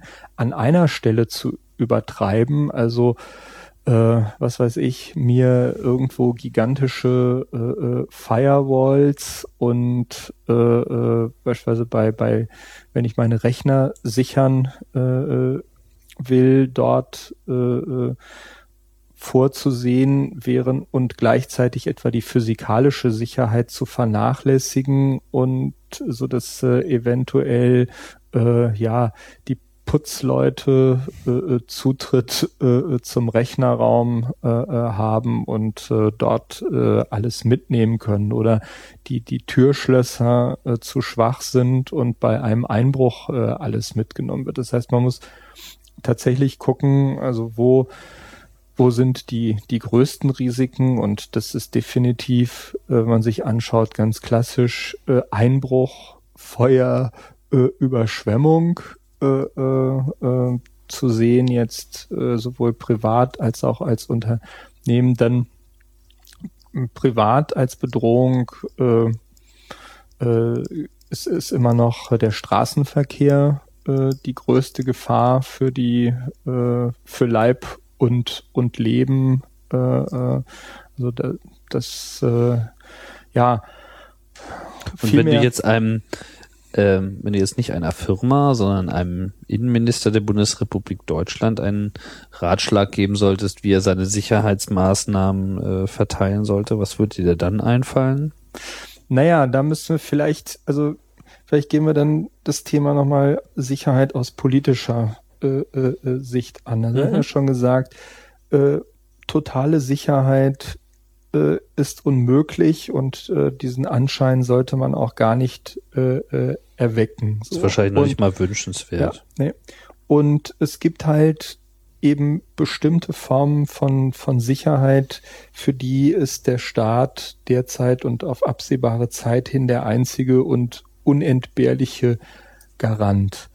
Ähm, sagt äußere Sicherheit etwa oder bestimmte Formen von Schwerstkriminalität, organisierte Kriminalität äh, äh, etwa da denke ich, ist äh, äh, also da da sehe ich ganz reale äh, Gefahren, auch reale Gefahren für den für den Staat, wenn etwa Beamte korrumpiert werden oder wenn wir nach Sachsen gucken, das ist äh, wo äh, äh wirklich äh, ja recht hohe staatliche Vertreter und äh, Organe in äh, Richter, Politiker, Polizeibeamte in kriminelle Machenschaften äh, äh, verwickelt waren. Oder äh, allein das Thema, ich habe gesehen, dass doch äh, ein sehr großer Prozentsatz äh, ja äh, der äh, Politiker auch äh, in irgendeiner Form äh, sich äh,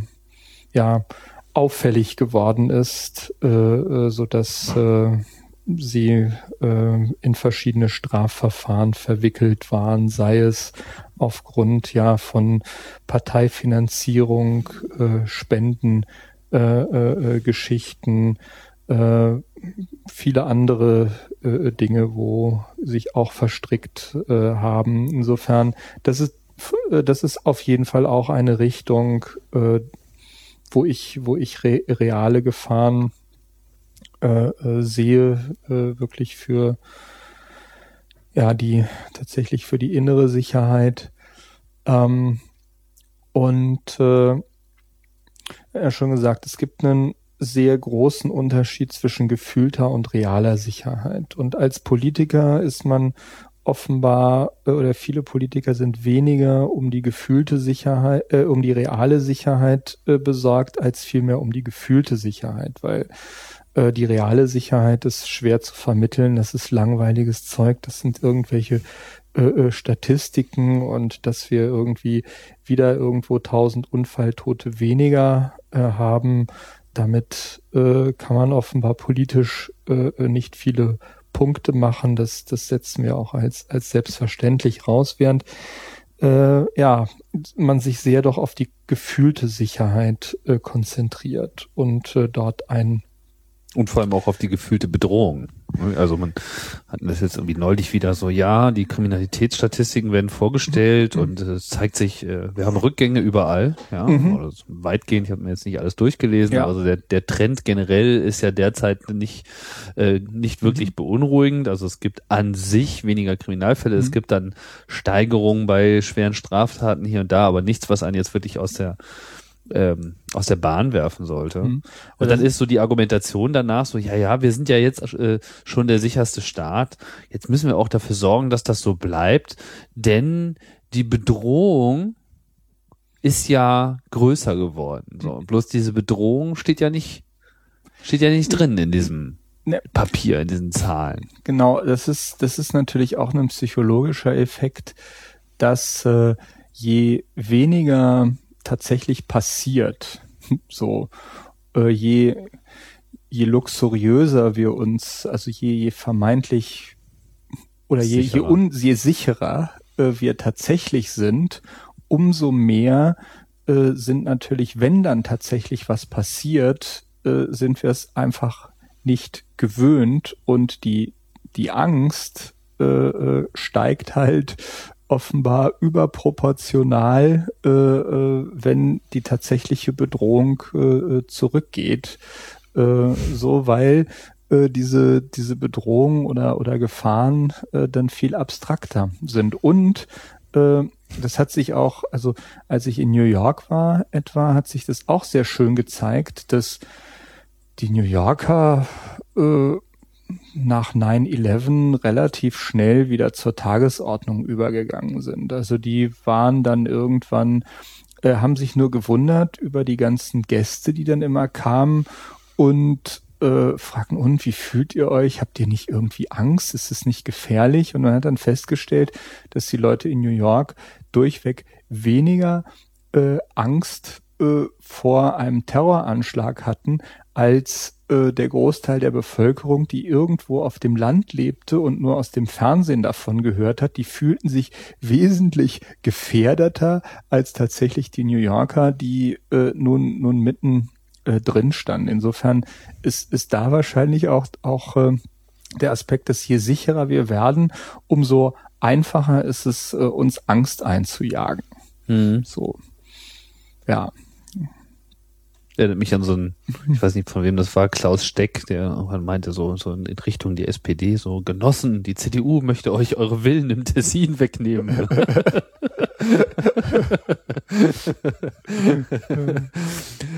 ja, wer, wer viel hat, hat viel zu verlieren. Ja, das ist, das ist natürlich auch das Ding. Also wir sind, da es, wir sind es gewohnt. Ich meine, gut, nicht, dass man dahin zurück will, aber vor 100 Jahren war man es gewohnt, dass, äh, ich weiß nicht, vielleicht noch ein Drittel der Kinder, die geboren wurden, einfach durch Lebensrisiken, vor allem Krankheiten natürlich, aber auch andere Dinge, mhm. Infektionen einfach gestorben sind. Und äh, heute sieht es halt eben anders aus. Also Unglücke oder Unfälle oder, oder Tod ist etwas, äh, was äh, ja so selten geworden ist, dass es als riesige Bedrohung wahrgenommen ja. wird. Das ist, mhm. das ist das, das Ding. So.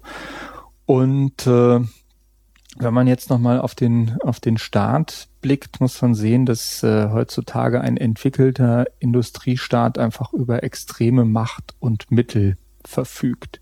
In Form nicht nur von Armeen und Waffen, sondern auch äh, ganzen wissenschaftlichen äh, äh, Möglichkeiten, äh, die es gibt und auch mittlerweile professionelle Kenntnisse, wie ja Menschen dazu gebracht werden, etwas zu tun oder oder oder nicht zu tun, wobei das nicht nur auf Staaten beschränkt ist, ähm, sondern da natürlich auch große Unternehmen oder generell so Macht Konglomerate einfach äh, sehr, den sehr viele Mittel zur Verfügung stehen, aber der Staat ist, ist trotzdem noch was Besonderes, weil dort äh, eigentlich ein gewisses äh, äh, Gewaltmonopol sein sollte. Aber wenn man jetzt etwa aktuell äh, die Diskussion äh, oder, oder anguckt, wie viel Privatisierung jetzt im Irakkrieg äh, mittlerweile betrieben wurde und wie jetzt etwa der aktuelle Blackwater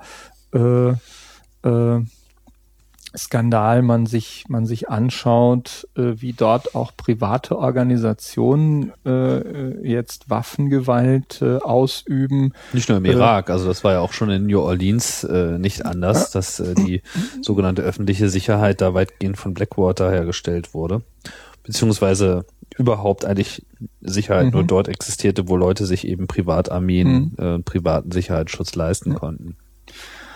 Aber der äh, meine, ich sag mal, zentrale äh, These ist jetzt, wenn so ein Staat, äh, sag mal, in falsche Hände gerät, äh, beispielsweise, sind eben die Auswirkungen äh, einfach äh, potenziell verheerend. Das heißt, während der Staat einerseits äh, der einzige und größte Garant äh, von Sicherheit in, in, in sehr vielen Bereichen ist, ist er auch äh, die größte potenzielle Bedrohung für die Sicherheit äh, des Einzelnen eben aufgrund dieser Machtmittel. Das heißt, da muss man eben dann schon äh, äh sehr genau hinschauen, äh, so ähm, wo äh, gibt es eben Punkte und gerade wenn man sich natürlich die deutsche äh, Geschichte anguckt, dann weiß man, was das bedeutet, wenn äh, äh, ein, ein Staat in falsche Hände äh, gerät, dann sind die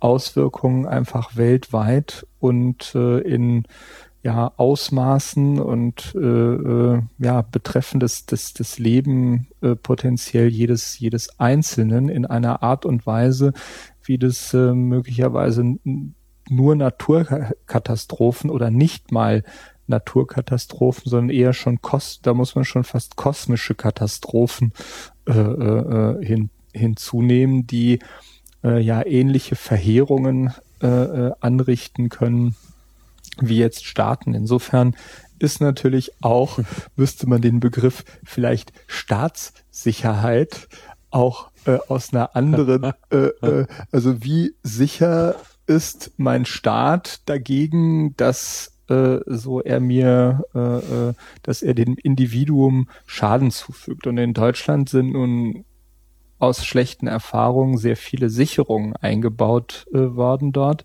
Aber eine Sicherung nach der anderen wird halt natürlich weg äh, gesprengt und äh, gerade da natürlich auch, äh, also viele Maßnahmen, wo man eben auch aufpassen muss, mit denen man vermeintlich Sicherheit schafft, schaffen unter Umständen neue Unsicherheiten. Also etwa bestimmte Datensammlungen ist ja ganz schön und gut, äh, so dass jetzt äh, Abhörmöglichkeiten und Datensammlungen da sind.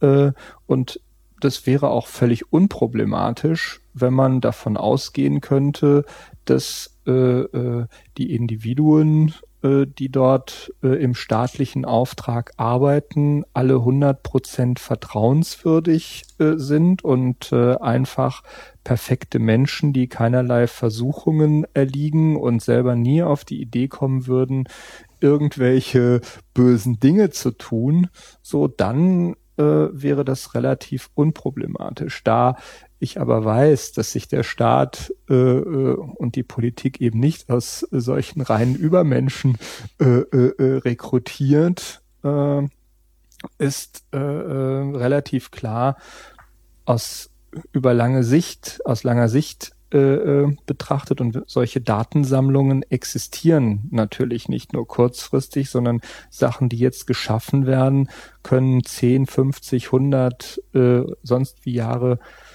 Bestand haben. Und äh, wenn man mal jetzt wieder auf das Thema Eintrittswahrscheinlichkeit äh, äh, kommt und selbst eine geringe Eintrittswahrscheinlichkeit, das hat natürlich auch was mit Zeit zu tun, über einen langen Zeitraum hinweg, äh, so wird dann äh, also erhöht sich natürlich die Eintrittswahrscheinlichkeit. Das heißt, selbst wenn es jetzt sehr unwahrscheinlich ist, dass etwa mit dieser Datensammlung irgendwie im nächsten oder im übernächsten Jahr oder in den nächsten fünf Jahren jemand was Böses tun wird, kann man umgekehrt sagen, äh, es ist so gut wie sicher, dass in den nächsten 50 oder 100 Jahren äh, äh, irgendwann ziemlich übler äh, Missbrauch äh, äh, damit betrieben äh, werden wird. Oder dass vielleicht sogar im Rahmen äußerer Sicherheit Agenten chinesische Hacker äh, sich dieser Daten äh, äh bemächtigen und äh, äh Leute erpressen. Also man schafft mit bestimmten man schafft ein Missbrauchspotenzial. man, man schafft Gefahren. Mhm. Man schafft neue Gefahren und man schafft äh, äh, unter dem Strich äh, einfach weniger Sicherheit. So für alle weniger Sicherheit für den Staat, weniger Sicherheit für die Individuen, weil er eben äh, weil eben neue Angriffspunkte äh, geschaffen werden. Und äh, ja, das ist, das ist das, äh, das eigentliche Problem. Neben äh, äh, natürlich dem Thema Freiheit und äh, Menschenwürde, äh, wo äh, viele dieser Maßnahmen äh, doch nicht gerade äh, äh, zugunsten dieser Werte äh, offenbar verlaufen. Mhm. Ja, diese Datensammlungen sind natürlich ein besonders heißes Ding, auch wenn man da wieder mal so zurückgeht in der Geschichte.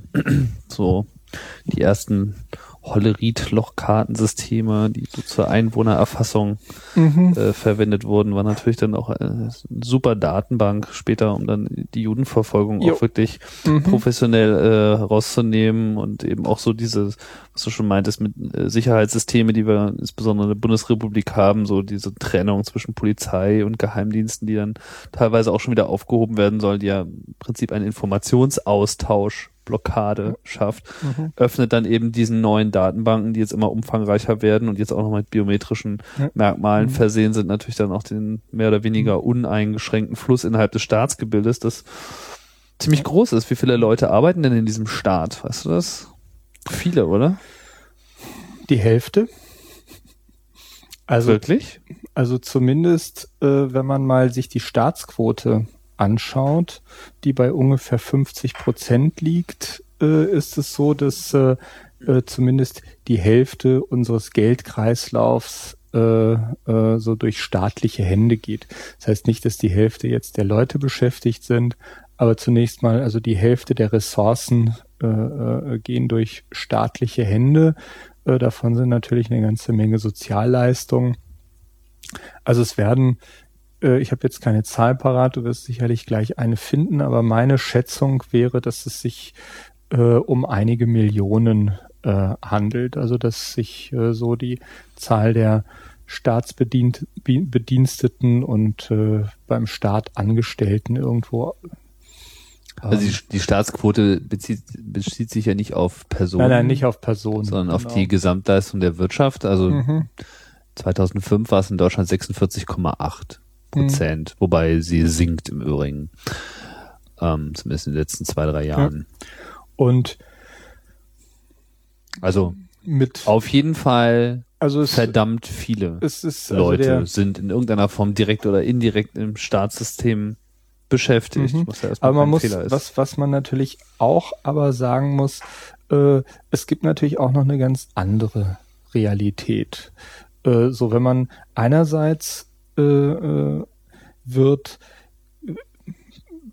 werden jetzt punktuell äh, Dinge ausgebaut und äh, vorangetrieben, Gesetze werden, äh, werden verschärft, Datensammlungen. Äh, äh also einerseits gibt es, ich sag mal, einen, ja, ich nenne es mal Repressionsmechanismus.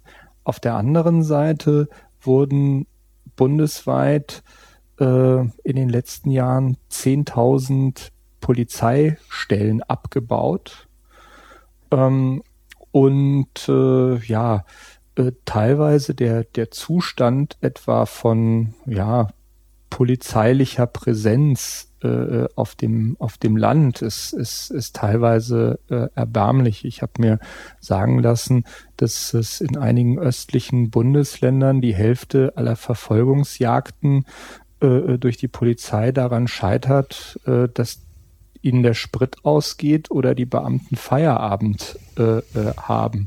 Und äh, das heißt, äh, äh, so, es gibt, also es gibt um 18 Uhr wird dann auf die Bremse getreten. Ähm, naja, es ist so, also es gibt, gibt halt äh, ähm, natürlich nicht jetzt, im, wenn wenn Gefahr im Verzug ist, aber wenn irgendwie eine Observation äh, beispielsweise stattfindet, äh, dann und es ist Feierabend und es ist dann wird halt äh, ja einfach abgebrochen, weil äh, ja. Klar. und die Polizei schiebt riesige Mengen an Überstunden vor sich her und eigentlich es, es heißt ja auch, wenn man wirklich wissen will, was die Polizei, äh, was die Politik im Schilde führt, muss man sich den Haushalt äh, äh, anschauen. Also wofür wird tatsächlich Geld ausgegeben und nicht äh, was was wird äh, jetzt an, ansonsten äh, getan. Und da sieht es äh, eher so aus, dass an vielen Stellen tatsächlich an innerer Sicherheit äh, eher gespart wird, beziehungsweise die Kosten vom Staat weg äh, äh auf die Bürger verlagert äh, äh,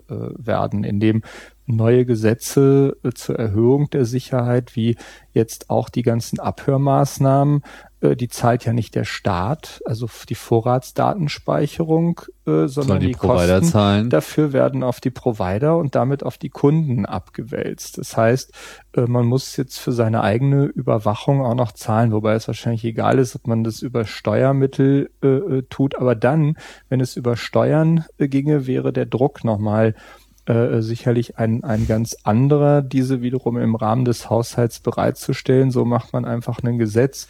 Das ist in, in Teilen so perfide.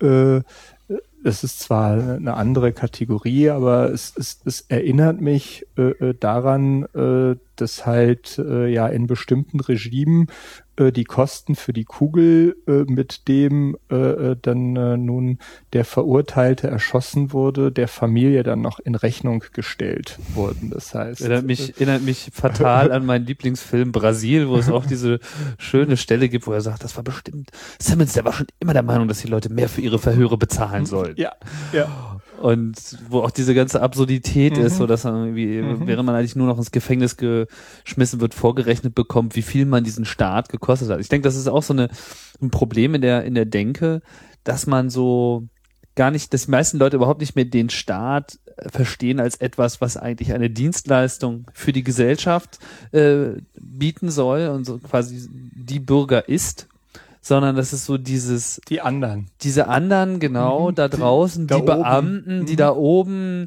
die Politiker, die ja sowieso machen, was sie wollen und aus dieser Grundhaltung heraus das dann wahrscheinlich auch tun irgendwann.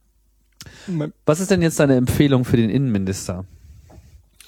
Generell. Mhm, Zurücktreten. Nein, ich meine, was er tun sollte. Ich meine, wenn du jetzt Äh, ja, Innenminister nein, ich- wärst, ich- äh, würdest du okay, dann auch gleich zurücktreten.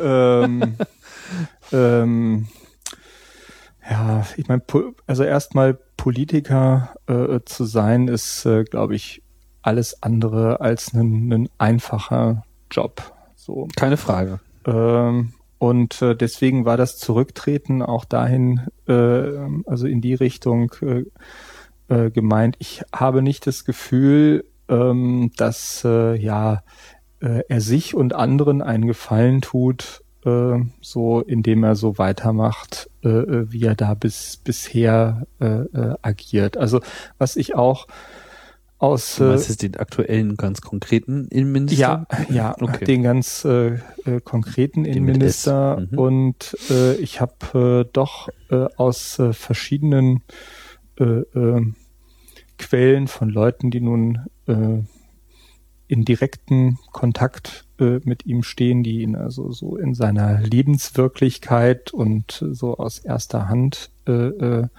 äh, agieren sehen, äh, haben also durchaus meinen Eindruck bestätigt, dass äh, ja er äh, in, in vielen Situationen in hohem Maße irrational und schizophren äh, äh, agiert. Dass er einerseits etwa äh, ja in einer äh, Sitzung halt äh, mehr Sicherheit und mehr Kontrollen an Flughäfen fordert, um sich anschließend, äh, wenn er dann in den Flieger steigt äh, äh, und es dort nicht schnell genug vorangeht, äh, sich massiv darüber echauffiert, warum das jetzt so lange dauert und was das hier äh, äh, für ein Chaos ist. Also so auch wirklich der offenbar äh, äh, die abstrakten Entscheidungen, äh, äh, die er trifft, mit der Lebenswirklichkeit äh, äh, nicht so richtig in der Lage ist, in, in, in Einklang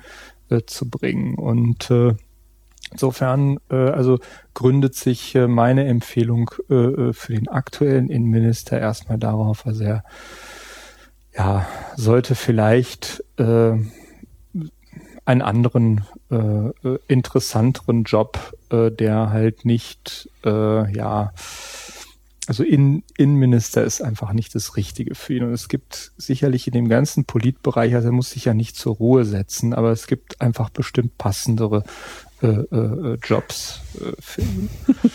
ähm, so, wo er, wo er vielleicht wirklich äh, seine, seine Fähigkeiten, seine Talente, ich meine, er ist ein super intelligenter äh, äh, Mann, auch mit, äh, mit extremem Weitblick und, und Tiefgang und historischem Verständnis und äh, aber er ist, er ist da an der einfach an der falschen Stelle.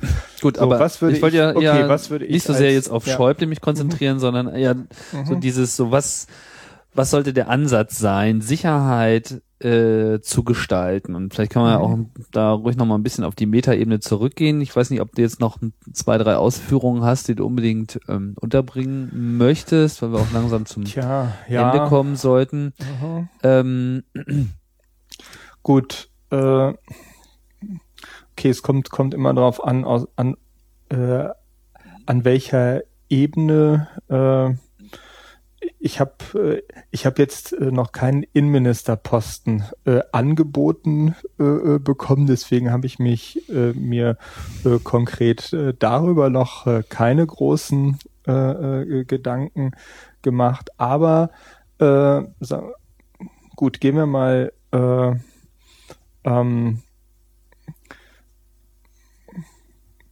gut, nehm, nehmen wir mal an, okay, ich wäre jetzt äh, Genau. äh, Innenminister. Was würde ich tun? Also ich würde erstmal äh, mich um mein Personal kümmern. Also ich würde erstmal gucken, ähm, dass ich äh, dort gute, fitte äh, Leute äh, habe, die für mich äh, arbeiten, die den, die den Job tun, würde gucken, dass die Leute ein bisschen besser bezahlt werden und äh, einfach erstmal eine gute Stimmung im Sicherheitsapparat äh, äh, herrscht. Also So, erstmal Günstlingswirtschaft einführen. Nein, nein, nein, es ist einfach nur so, dass äh, Leute, die einfach angenehmere Arbeitsbedingungen haben, einfach leistungsfähiger äh, äh, fähiger sind so.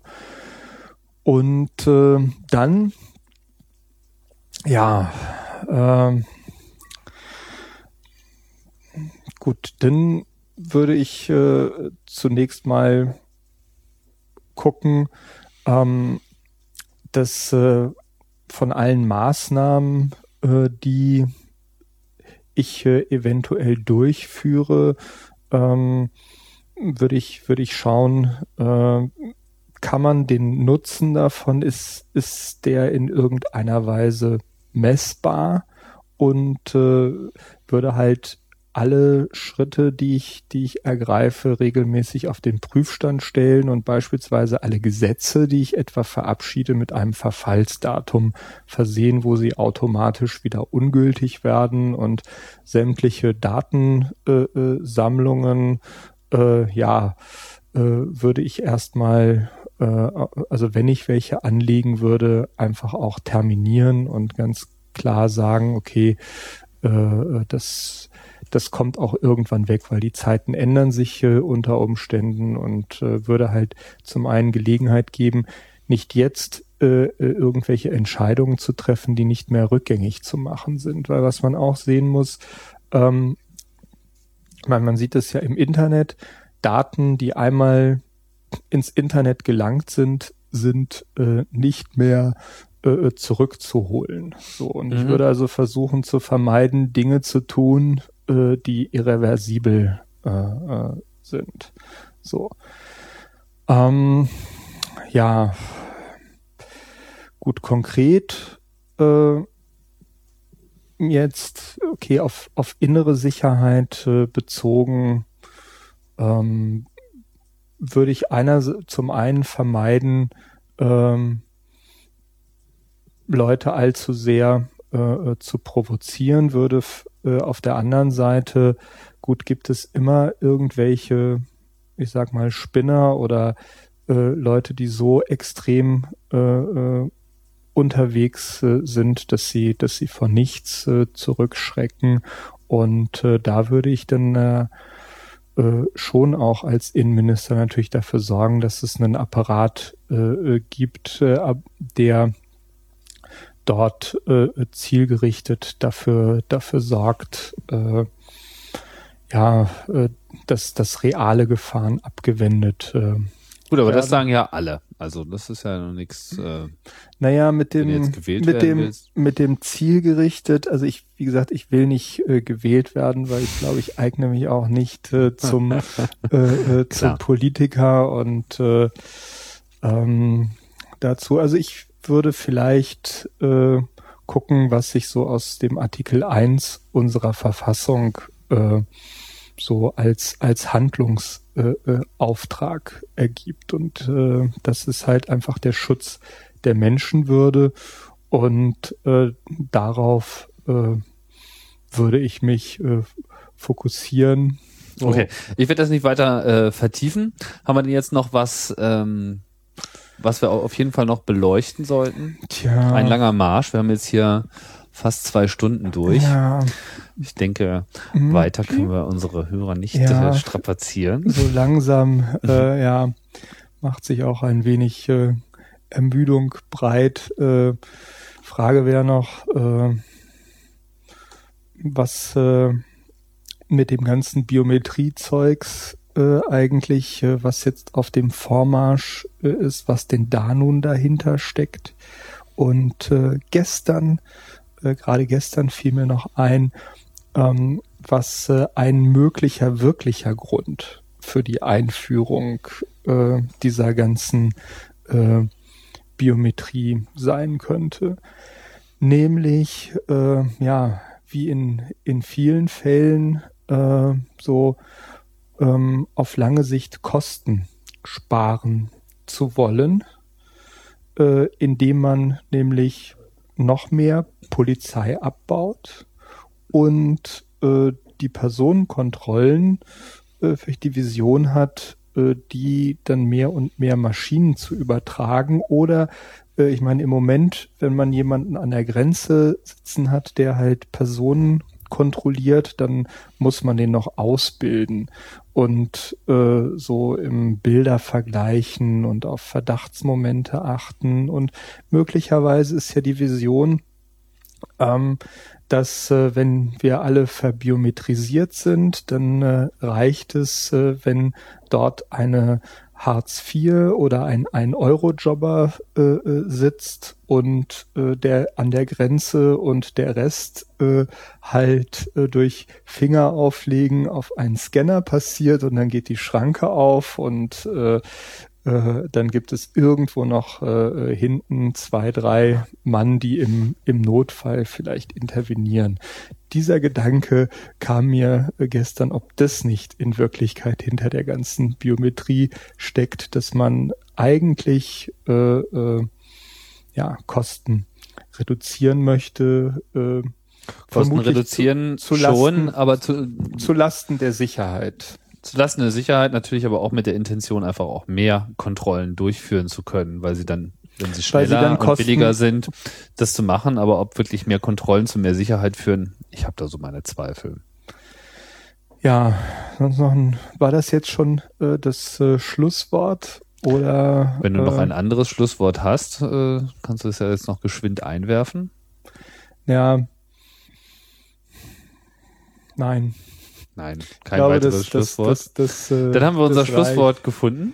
Das war Chaos Radio Express, Ausgabe 46. Tim Pritlaff am Apparat und äh, Pavel mit dabei und wir haben uns über Sicherheit unterhalten und ich hoffe, das hat alles eure äh, ist bei euch auf Interesse gestoßen. Demnächst geht's wieder weiter mit Chaos Radio Express und wir sagen Tschüss.